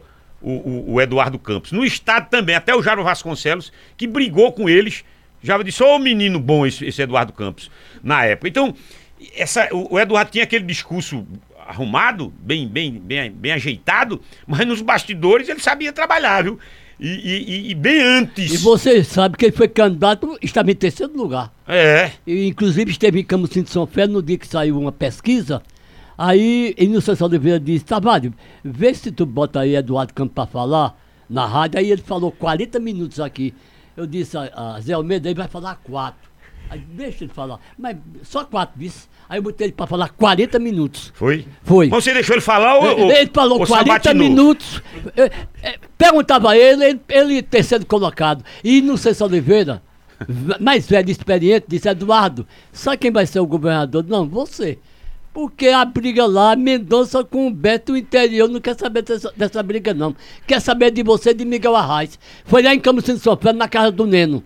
Aí saímos de lá, ele muito alegre, falou, era quatro, Zé Almeida. Mas rapaz, quatro minutos, vamos falar 40 minutos. Ele é o terceiro colocado, Zé. Deixa ele falar. Ó, o Surubim, quem é que tá? Quem é a prefeita de Surubim, não é PSB, Ana não? Célia. Ana prefeita Célia. de É, você não falou de PSB. Surubim? Surubim é um Já município falou. Eu tive ontem, eu tive ontem em, em em- Surubim, eu já ia falar Camusim, eu tive ontem em Surubim, é, é um município também que tem uma história grande dentro da Frente Popular de, de Pernambuco, que vai desde da questão de, de Antônio Farias, quando é, a Raiz fez essa composição que era inesperada por muitos e trouxe ele para ser candidato ao Senado e isso criou uma relação muito forte que passou por nomes como e, e passa ainda por nomes como Danilo Cabral, que é uma grande referência do município de Ciru- Surubim, Nilton Mota, Rodrigo Farias agora, O Ana presidente da Célia, Câmara. e vai ter um processo de João da- sucessão. o, o Bomba, né? Bomba, é, o presidente da Câmara, amigo nosso também, teve lá ontem, Véia de Aprígio, uma grande figura, e vai passar por um processo de, de sucessão que vai ser conduzido pela prefeita Ana Célia. É, porque ela já se reelegeu e aí É. vai ter que a- apontar alguém. Escute, e o, o Paulo Câmara no Banco do Nordeste e o Danilo Cabral na Sudene? O que é que a gente pode imaginar desses dois percebistas à frente de órgãos tão importantes? Eu acredito que os dois têm muito a contribuir com o Nordeste brasileiro e estão em posições importantíssimas. O Banco do Nordeste e a Sudene. A Sudene precisando ser recuperada em sua expressão, em sua força do, do Nordeste brasileiro. O deputado, o ex-deputado Danilo Cabral foi inclusive um grande defensor do Nordeste brasileiro durante os seus mandatos, foi é, criador da Frente Parlamentar em Defesa do Nordeste na última legislatura, frente essa que eu sou vice-presidente nessa legislatura, acredito que tem toda a legitimidade, toda a capacidade de poder ajudar a Sudene a se recuperar enquanto instituição importante do planejamento e do desenvolvimento do Nordeste. E o Banco do Nordeste é uma instituição, acho que por ter esse nome de banco, para ficar fraca é mais difícil, né? Que nesse país que a gente vive, o tal do banco quebra todo mundo, só não quebra o banco, né? E o Banco do Nordeste tem um pouco mais de força, de capacidade, tem o maior programa de microcrédito do Brasil, que é o Crédito Amigo, e eu tenho certeza que a capacidade que o governador Paulo Câmara tem de diálogo com os governadores do Nordeste, inclusive, que apoiaram muito a ida do- de Paulo para o Banco do Nordeste, vai ajudar a fazer com que essa instituição que é forte, que tem esse nome de banco, se aproxime cada vez mais do povo, da população, do desenvolvimento do Nordeste, da geração de emprego e renda. É esse desafio que está posto e acredito que são dois grandes gestores para enfrentar esse desafio. O Paulo Câmara poderia, inclusive, ajudar as confecções da, a confecção na região. Você não poderia introduzir alguma coisa, não? No sentido de incentivar os produtores aqui de confecções da nossa região? Acredito que tanto o Paulo como o Danilo, né, tanto a Sudene com sua política de incentivo, como o Banco do Nordeste com política de crédito, são parceiros importantes, sim, da confecção, desse desenvolvimento eh, industrial, manufatureiro aqui da região do Agreste Setentrional, do Agreste Central, e acredito que eles têm esse olhar também, e a gente vai ajudar nessa, nessa ponte para aproximar essas duas instituições aqui também desse contexto local. Pernambuco, Pernambuco com Paulo Câmara. A avaliação depois de oito anos do, do Paulo e, e que nas eleições últimas teve que se ficar escondido para não atrapalhar. Veja, oito anos, dois mandatos, o, o técnico Paulo Câmara. É evidente se eu, evidentemente, se eu lhe perguntar, Paulo Câmara fez bem a Pernambuco? Fez. Mas em, em que nível ele fez esse bem a Pernambuco, Pedro Campos, que eh, na eleição de sua sucessão, praticamente o PSB teve que esconder o governador de oito anos? ele fez no nível que era possível, enfrentando as crises que enfrentou e enfrentando as perseguições que enfrentou dos governos federais de Temer e de Bolsonaro. Eu acredito que ele fez o que era possível se fazer e que ele conseguiu, apesar de todas essas dificuldades, entregar um Pernambuco melhor do que ele recebeu.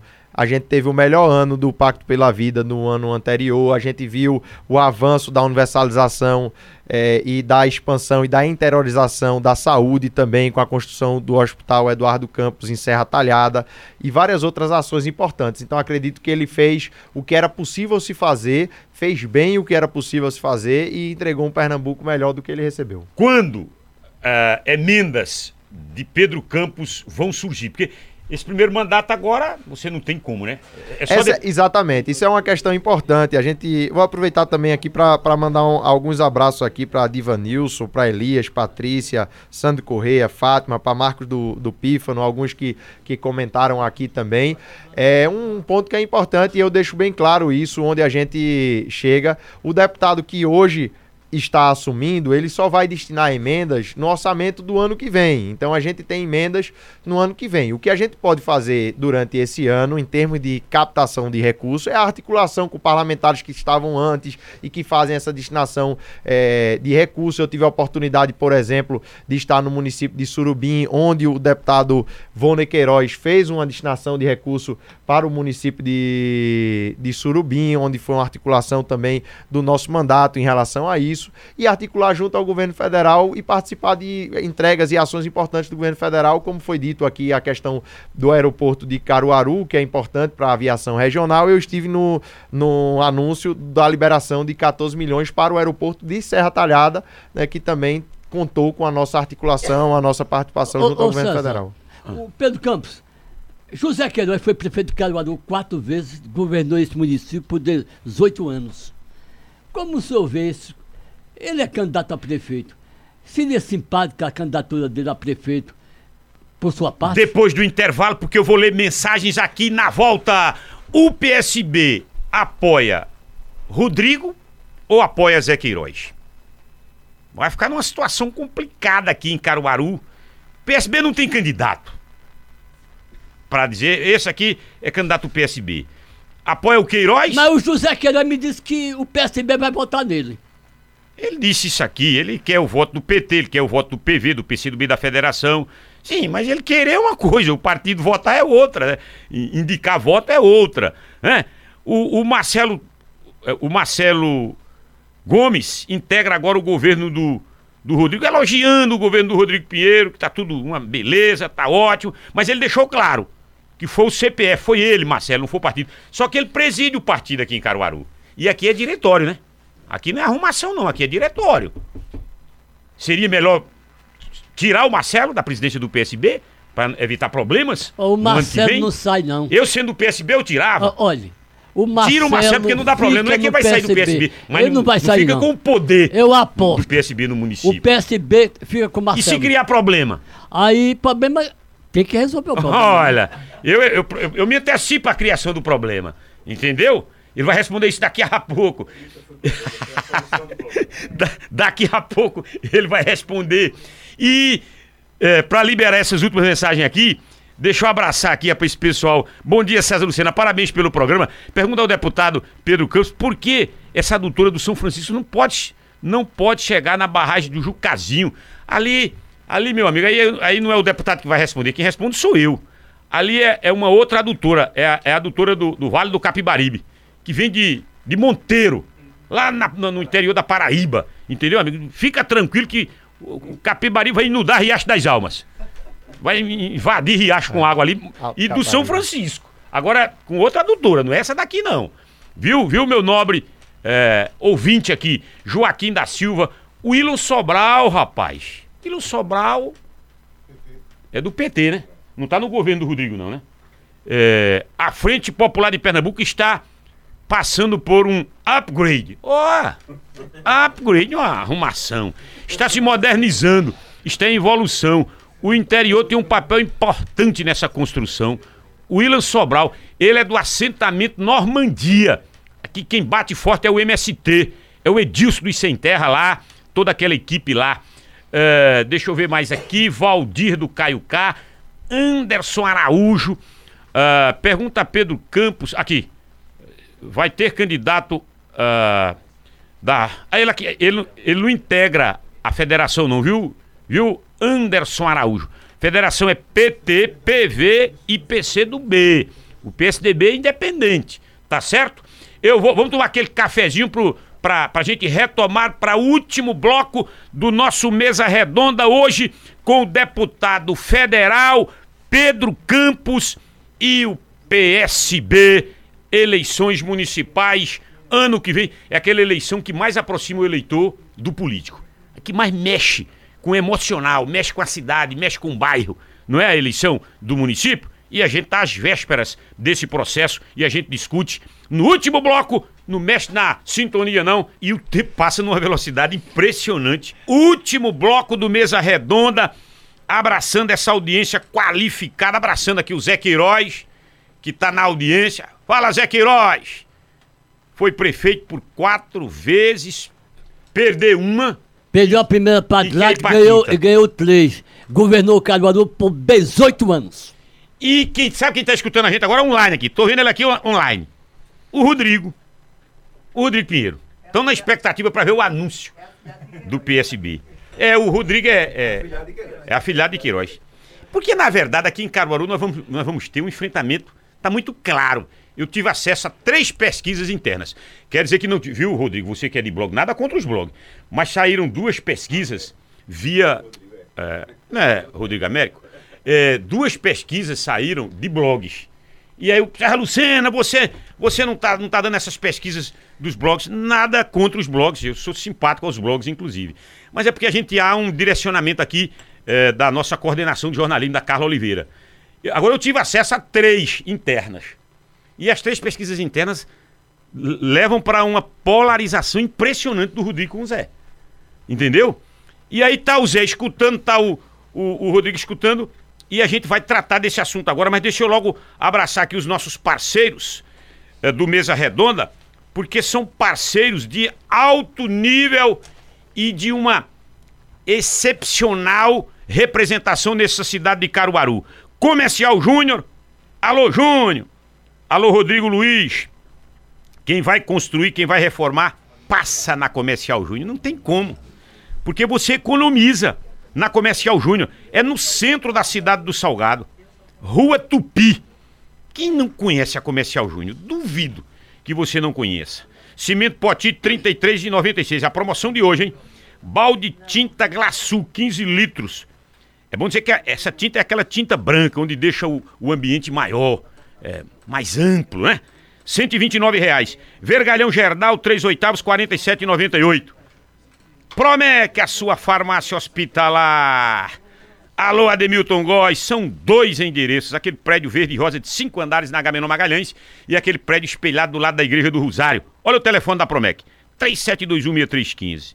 Rede de óticas Arco Verde, alô, Dácio Filho, César. Deisilene, toda a equipe da... De cada 10 mulheres bonitas, 8 compram na, na Arco Verde. Mas agora é 90%. Não, 100. Não, 90%. Porque aquelas duas ainda que não chegou. que não escutavam mesa redonda. Não, é, é, tá em 90%. 100% ainda não chegou. Não, Não, mas vai chegar. A tendência é essa. Deixa eu abraçar lá a, a Deisilene, que é a primeira dama viu, do setor de óticas. A Fabiana, que vem ser a esposa do, do nosso Zé Alberto. A Fabiana, lá da AGS. Toda a equipe das óticas Arco Verde.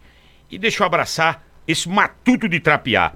Jadir Ailson Silva. Veja, o cara vive de trapear para produzir energia limpa, que não, não agride o meio ambiente. Eu tenho que dar os parabéns para o Jadir Ailson Silva. Ecosol Energia Solar, Avenida Zé Rodrigues Jesus, 248 no bairro Indianópolis.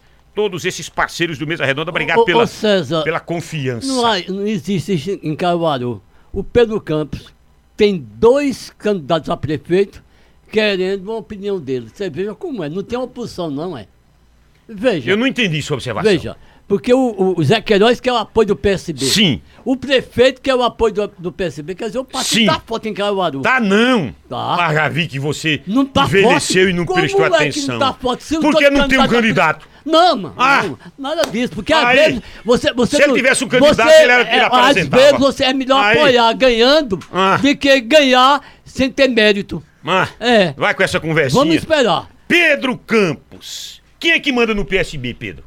Quem manda no PSB, Tavares já respondeu muito bem aqui, é o povo, Isso são é os filiados do não vai. partido, são as pessoas que ajudaram a construir esse partido né, no estado de Pernambuco, no Brasil, e eu tenho certeza que são essas pessoas que vão continuar opinando né, e podendo participar. E além disso, como o partido preza pela democracia interna também, é um partido que tem muito diálogo na construção da- das suas candidaturas, das suas posições políticas e que deve aprofundar esse diálogo, principalmente agora no momento onde, sem o governo do Estado, o partido toma uma centralidade na tomada de decisão e a expectativa que a gente tem, o trabalho que tem sido conduzido pelo presidente do partido Sileno, é de que a gente possa aprofundar o diálogo para as próximas eleições. Esse aprofundar o diálogo consiste exatamente em quê?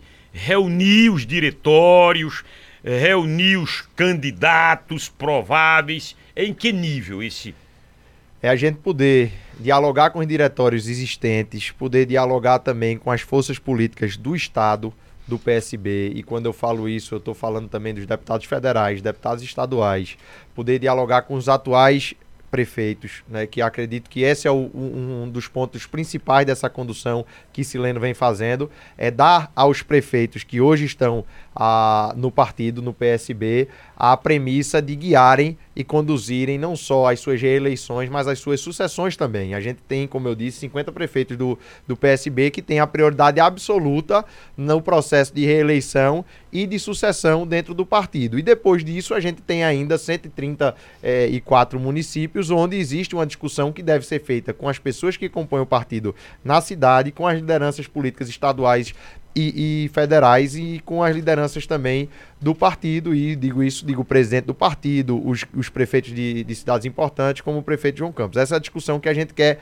aprofundar, e é por isso também que muitas vezes, quando você tem um partido que tem eh, um processo de decisão mais centralizado, você vê mais velocidade. Mas mais velocidade não quer dizer mais qualidade. O que a gente quer é que o PSB saiba se posicionar bem e para isso é preciso ter o tempo, sim, da escuta, do diálogo, da construção. Isso é o que a gente está vendo na construção do PSB para as próximas eleições. Isso é o que a gente vê também em alguns outros grandes partidos que estão hoje com diálogo aberto, mas não estão é, de, em 2023 definindo exatamente qual vai ser a posição eleitoral do partido em 2024. Rodrigo Américo, ele é jornalista e é do blog Cenário, tá aqui acompanhando essa entrevista no Mesa Redonda. Bom dia pra você. Sua pergunta, Rodrigo. Primeiramente agradecer, né, César, esse espaço. Bom dia para você, bom dia para Tatá, para o deputado Pedro, a deputada Laura, o vereador Marcelo, né, toda a equipe aqui de jornalismo da Rádio Cultura, Carlinha, eh, André, o Júnior Almeida e a todos os ouvintes, né. Eh, a gente tem acompanhado, né, nos últimos dias, né, nas últimas semanas, os bastidores da política, né, as movimentações. E aí o Rodrigo Pinheiro também tem dado, né, essa guinada à esquerda, né? Ele passou a dialogar com os setores mais progressistas, né? Abriu diálogo com o senador Humberto Costa, trouxe o presidente do PSB municipal, Marcelo Gomes, para o governo, né? É, teve recentemente, num evento em Brasília, é, da Frente Nacional de Prefeitos, tirou uma foto com o Lula. Enfim, e vale registrar também que o pai do Rodrigo Pinheiro foi o primeiro vereador eleito do PSB aqui em Caruaru, né? E aí, é, nos bastidores, a gente escuta de tudo, né? De que pode ser feito, feito um convite oficial para o Rodrigo ingressar no PSB, né? Então isso seria mais do que um apoio do PSB ao Rodrigo, né? Seria ele participando de uma eleição dentro dos quadros do PSB. Então eu queria saber, Pedro, tua opinião, né? Se caso de fato esse debate para convidar o Rodrigo, isso existe, não é? E se ele fosse aceitasse participar do PSB, ele seria é, é, bem-vindo, né? De braços abertos. Como você disse, o pai de Rodrigo Pinheiro foi o primeiro vereador eleito pelo PSB aqui em Caruaru. A gente sabe que diversas forças aqui de Caruaru têm uma relação próxima com o PSB. Para a gente citar aqui, a gente tem toda a história de Jorge, de Laura Gomes, de Marcelo. A gente teve a própria governadora Raquel Lira e o João Lira, que também chegaram a fazer parte do, do PSB também. E a gente E tem. Fernando Lira, ex-ministro da Justiça.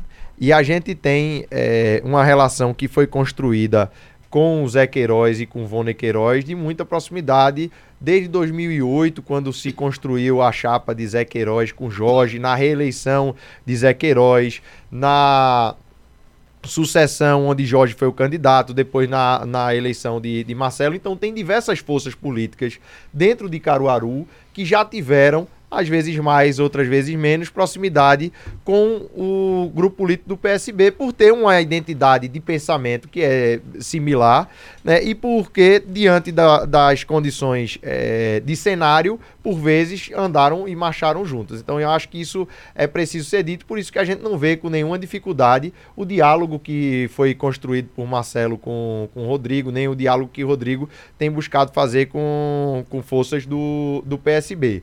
O que eu vejo, inclusive, em relação a isso, é a questão do próprio Rodrigo querer imprimir né, um tempo curto, desde que Raquel renunciou, o próprio Rodrigo querer imprimir a sua marca, a sua forma de fazer as coisas, a sua forma de fazer a articulação política, de ter a, a, uma certa independência nessa, nessa condução, até porque agora ele, na posição de prefeito, ele que vai conduzir essa, essa reeleição. É isso que a gente enxerga desse cenário e o PSB vem dialogando. Como eu disse, tem uma história e uma, uma história recente construída ao lado de Zé Queiroz, né, com muitas parcerias que foram firmadas do ponto de vista eleitoral e do ponto de vista da gestão, que é importante ser dita. Essa parceria que Eduardo construiu com, com Zé Queiroz não foi apenas estar tá apoiando em 2008 ou 2012. Foi também a construção do Hospital Mestre Vitalino, a construção da UPAE, a formatação de uma política de, de saúde para o município de, de Caruaru, diversas outras ações que estão sendo executadas agora, que foram planejadas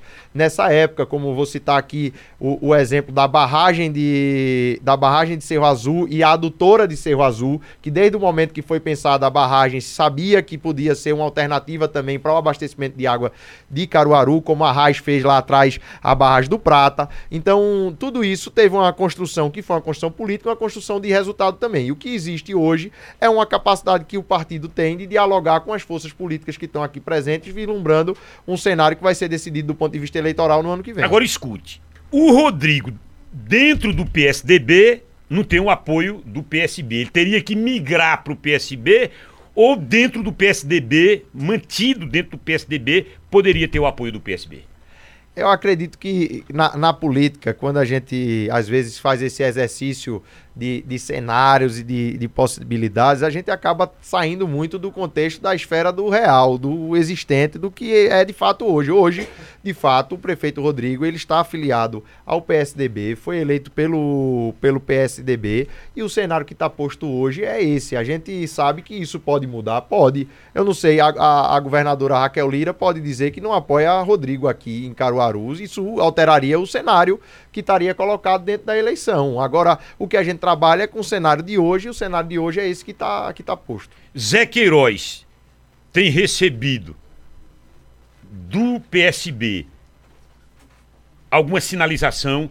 O senhor tem conversado, o Sileno tem conversado, qual tem sido o, a conversa do PSB com o ex-prefeito Zé Queiroz, que já antecipou a candidatura, inclusive o filho do Zé Queiroz aí, tá vendo aí? Daqui Exatamente. a pouco chega Rodrigo vou, também aqui. Vou neitar aqui, vou neitar aqui para não deixar para não deixar eu desviar aqui na, nas palavras, mas a gente tem dialogado sim.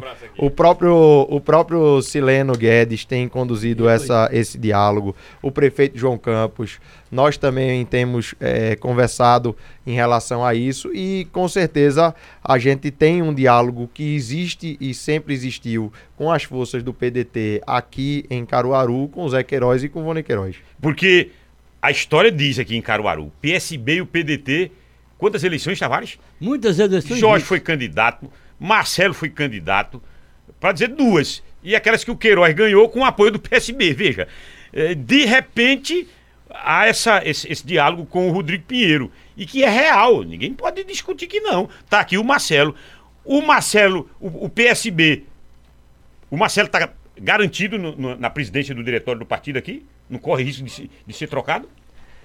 Isso é uma, uma, uma, pergunta que deve ser feita ao próprio, ao próprio Marcelo e a Sileno. Né? E existindo o diretório, existindo o mandato, ele está garantido no mandato dele, a não ser que ele mesmo tome a decisão de sair, que eu acredito que não é o caso, até porque ele vem conduzindo muito bem os rumos do PSB aqui e que toda essa movimentação que foi feita, é, entendendo que a participação de Marcelo dentro da prefeitura é uma participação técnica que ele vai contribuir com o município de Caruaru através desse movimento, mas que foi uma participação também que foi discutida e que foi sinalizada pelo partido que não teria nenhum problema, muito pelo contrário, ele está participando da gestão do, do prefeito Rodrigo. Caruaru seria, Pedro Campos, essa cidade estratégica.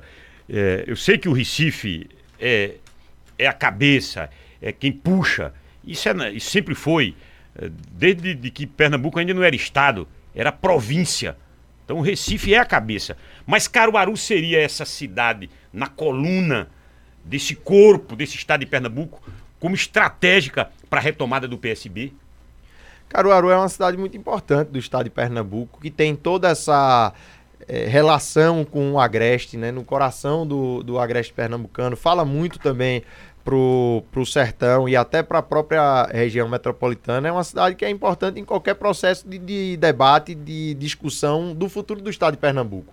Né? Não dá para discutir o futuro do estado de Pernambuco sem você ter a, a importância da cidade de Caruaru sendo discutida também. Eu acredito que isso é, é, é algo que é concreto, que é fato, né? e que, obviamente, dentro da construção política do PSB sempre existiu um espaço importante para discussão de Caruaru, como sempre existiu também espaço para discussão de Petrolina, das outras cidades, e isso é sinalizado na prática. A gente teve Eduardo, governador, por duas vezes com João Lira enquanto vice, tendo sendo candidato na primeira vez com Jorge como senador. Então sempre teve uma, uma participação muito grande. Jorge foi vice de Doutor Arraes também. Então sempre teve uma participação muito grande de Caruaru, porque não é uma questão apenas do PSB, é o peso que Caruaru tem mesmo, de fato, na discussão da política de Pernambuco e vai continuar tendo. Somos 230 eleitores, 230 mil eleitores. Então, é, certamente. Agora, Petrolina também tá forte lá. Deixa eu liberar as últimas mensagens pra gente ir pra aquele ping-pong final. É, professor Claudio Nor. Mais um grande mesa redonda. Alternância de poder é benéfica para a sociedade. Ailton de Bonito. Tô na audiência aqui em Bonito. Muito bom esse mesa redonda. Cláudia Arruda. Quando ele vai vir a Riacho das Almas. Mas, rapaz, e Riacho, pai? E acho que está com o Diofilho lá no comando, vai para reeleição, é, republicanos, aquela região de Riacho lá.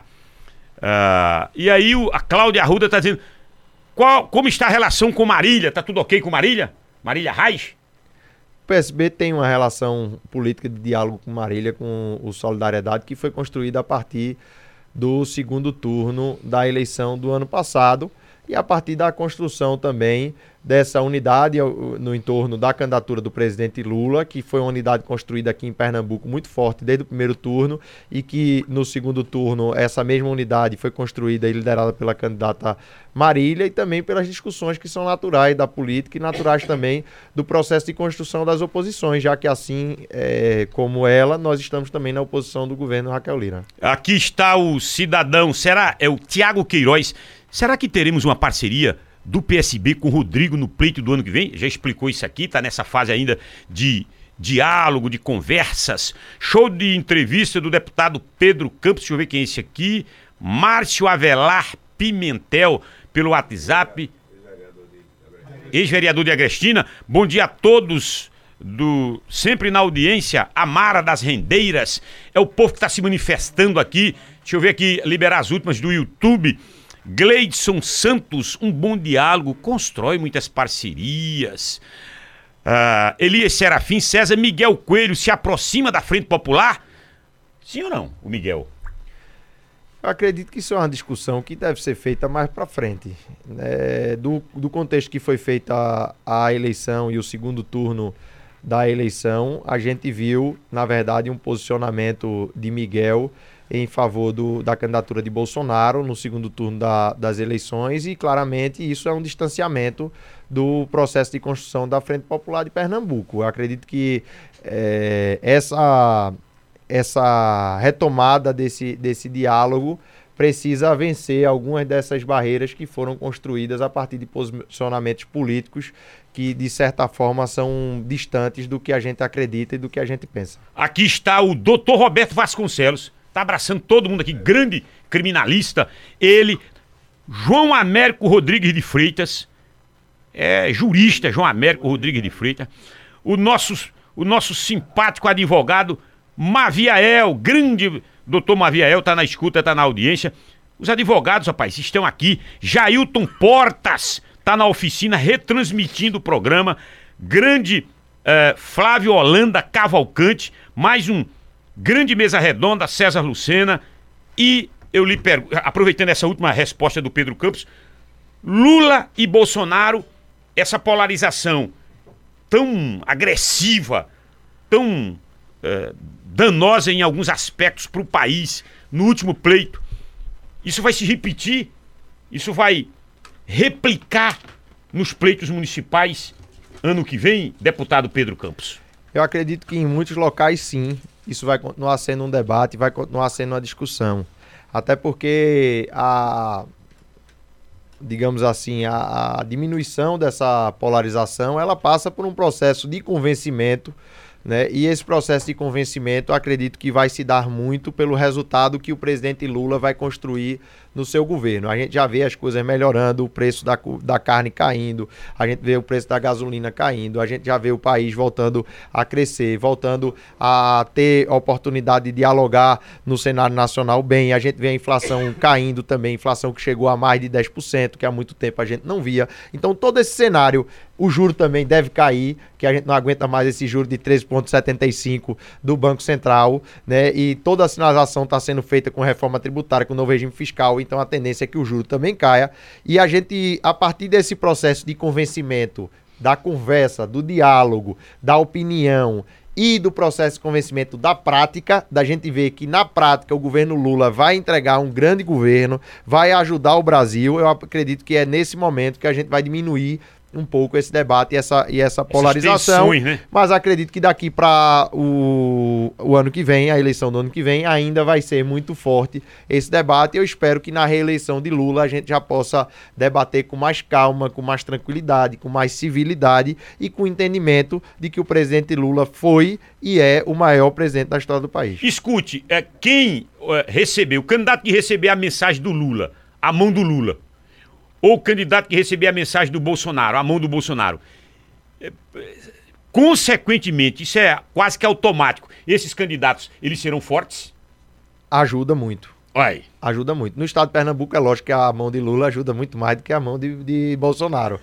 Mas em todos os sentidos, inclusive. Em todos os sentidos. Mas em Caruaru, quem ganhou foi Lula. Lula é Foi. Inclusive, no estado todo, praticamente. É...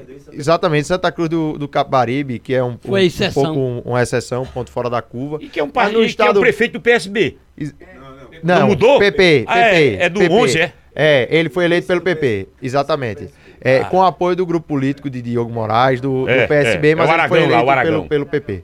É, então, essa, esse fortalecimento vai existir, mas eu acredito que nas eleições municipais também, quem está nos escutando sabe disso, é o momento que você tem para discutir a cidade também. Você discutir a manutenção das ruas, você discutir os espaços de lazer que existem na cidade, você discutir as creches, a saúde, como é que está o posto de saúde. Então acredito que essa, essa questão da mão de Lula, da mão de Bolsonaro, ela tem parte nesse debate, mas que as cidades também vão querer discutir muito as questões da cidade, do futuro da cidade cidade, dos serviços públicos que acontecem nas cidades e que isso deve ser uma discussão mais importante nessa eleição municipal do que propriamente essa discussão de Lula e de Bolsonaro, que a gente tem outros espaços para fazer. Inclusive está sendo feita quase que o ano inteiro, não precisa nem de eleição, para o povo estar tá discutindo isso no WhatsApp, na rede social, né, na mesa do bar. Né? Então deixa para a eleição municipal a gente discutir também um pouco sobre as questões de como a gente deseja e quer ver a nossa cidade. A grande autoridade da matemática do estado de Pernambuco, professor John Gleison. John Gleison Tá mandando um abraço aqui para todos. Grande mesa redonda. Alô, professor. Uh, deixa eu uh, liberar mais esse pessoal aqui. Bom dia, César Lucena. É o Pedro Ivo, grande mesa redonda. Estou acompanhando aqui do trabalho. A Carla Oliveira tá mandando aqui a sorteado do uh, Vouch. É o Vale Compras da Comercial Júnior. Lenilde Laurentino Cabral, Cidade Jardim. Lenilde Laurentino Cabral, Cidade Jardim. É a sorteada Vale Compras lá da Comercial Júnior. E aí eu já começo aqui encerrar o programa, agradecendo essa parceria sempre interessante e forte Esse da- programa vai ser repetido domingo, depois do futebol. depois do futebol. É, com Santa Cruz sem divisão ou com Santa Cruz classificado. Rede de óticas Arco Verde, alô Dácio Filho. Promec, a sua farmácia hospitalar, alô Ademilton Góes. Comercial Júnior, material de construção barato é na Comercial Júnior. E Ecosolen, energia solar limpa, sem agredir o meio ambiente, é na Ecosolen. Parceiros tradicionais do nosso Mesa Redonda, obrigado pela parceria, sempre interessante, sempre consolidada. Agradecer a grande audiência do horário, agradecer a Carla Oliveira, que é a coordenadora de jornalismo, o André, o André Santiago, que é o produtor do programa. André, tá confirmado o, o Bruno? O Bruno Lambreta, o presidente da Câmara? O André disse que confirmou o Bruno Lambreta, Ô- porque surge um, um comentário de que se, se Raquel brigar com o Rodrigo, ela teria a opção do, do Bruno. Mas Bruno, candidato a prefeito? O Bruno Lambreta? Candidato a prefeito em Caruaru? ele já é vice, né? é, né, né, Vitor, tá constitucionalmente perto, sim. né? Constitucionalmente Olha, sim, eu ele é o quero nesse momento registrar aqui o jornalista Evaldo Costa. Grande Evaldo, mas o Evaldo tá novo, figura rapaz. extraordinária do Evaldo tá jornalismo novo. pernambucano. Trabalhou no Diário, trabalhou no Jornal do Comércio comigo lá, no Diário da Noite. Essa figura extraordinária. E é professor, sabia? Professor de jornalismo. Ô, ô, Evaldo, quem é que faz essa ponte hoje no governo Raquel? ah, você sabe. Você. O Evaldo. Ah, o Evaldo fazia isso com, com, com categoria. Eu tenho Ah. que fazer esse reconhecimento aqui, viu? O Evaldo fazia isso com categoria. Na, na, na época, principalmente quando a gente começou no rádio aqui ali, na época do campus, do Eduardo Campos. Ele veio de Arraiz, né? É, ele, E ele ficou com o Eduardo. É, eu- a- a- alô Raquel, alô governadora Raquel Lira, alô governadora Raquel Lira, preste atenção no serviço, governadora. Mas o Evaldo Costa não sai desse lado, não. Não, não é pra ela chamar, não é pra ela chamar o Evaldo não, Tavares. Não é não, mas tem que ter referência, amigo. É. Preste atenção no serviço. Ter referência. Tavares Neto, agradecer aqui ao Sandro Rodrigues, que é editor de imagem e técnico. O Júnior Almeida precisa enxergar isso com mais, com mais categoria. Você quer dizer o que com isso? Ô César, quer dizer o que com isso? Hein? Você quer dizer o que com isso? Como é- o que é que eu, eu sempre olho as pessoas por aquilo que elas entregam, por aquilo que elas entregam. Preste atenção. Agradecer ao João Fábio na logística. Obrigado, Tavares, mais um mesa redonda. Foi muito bom o programa de hoje, mas eu saí frustrado. Por quê? Porque eu não disse quem seria o candidato dele a prefeito. Eu queria saber. Mas Você vai estar na disse. rua aqui pedindo voto ano que vem? Ah, vai. Isso aí eu tenho certeza. Sei lá. Ele vem pra aqui para o ano. Pedro Campos, muito municipal. obrigado por duas horas, meio-dia precisamente, duas horas a gente discutir gestão, a gente discutir política e, e nesse nível que o Mesa Redonda faz há 63 anos. Muito obrigado. Muito obrigado, principalmente a todas e todos que nos ouviram, que deixaram as suas mensagens, agradecendo a Rádio Cultura pela oportunidade, agradecendo a 60 César e a Tavares também por essa discussão e tenho certeza que a gente vai ter a oportunidade de estar muitas vezes aqui em Caruaru, ajudando o povo de Caruaru e de Pernambuco. Um grande Agra- abraço. Agradecer a Laura aqui, deputada Laura. Agradecer sempre- exatamente a todos os amigos que acompanharam Marcelo. aqui. A Laura, a Marcelo, a Laércio ao Rodrigo nosso Evaldo, Rodrigo do Blog Cenário, a Vone Queiroz que passou aqui nos deu um abraço também, a todos que estão nos ouvindo. Deixar um abraço para Zé Queiroz, que acredito que esteja nos Tá ouvindo, para. Rodrigo, para todo mundo e tenho certeza que da nossa parte a disposição para ajudar o povo de Caruaru é enorme e que vamos fazer uso do nosso mandato para isso também. Um grande abraço. Final de semana proveitoso pra todo mundo. Alimente o bem, tire o ódio do coração. Fiquem com Deus.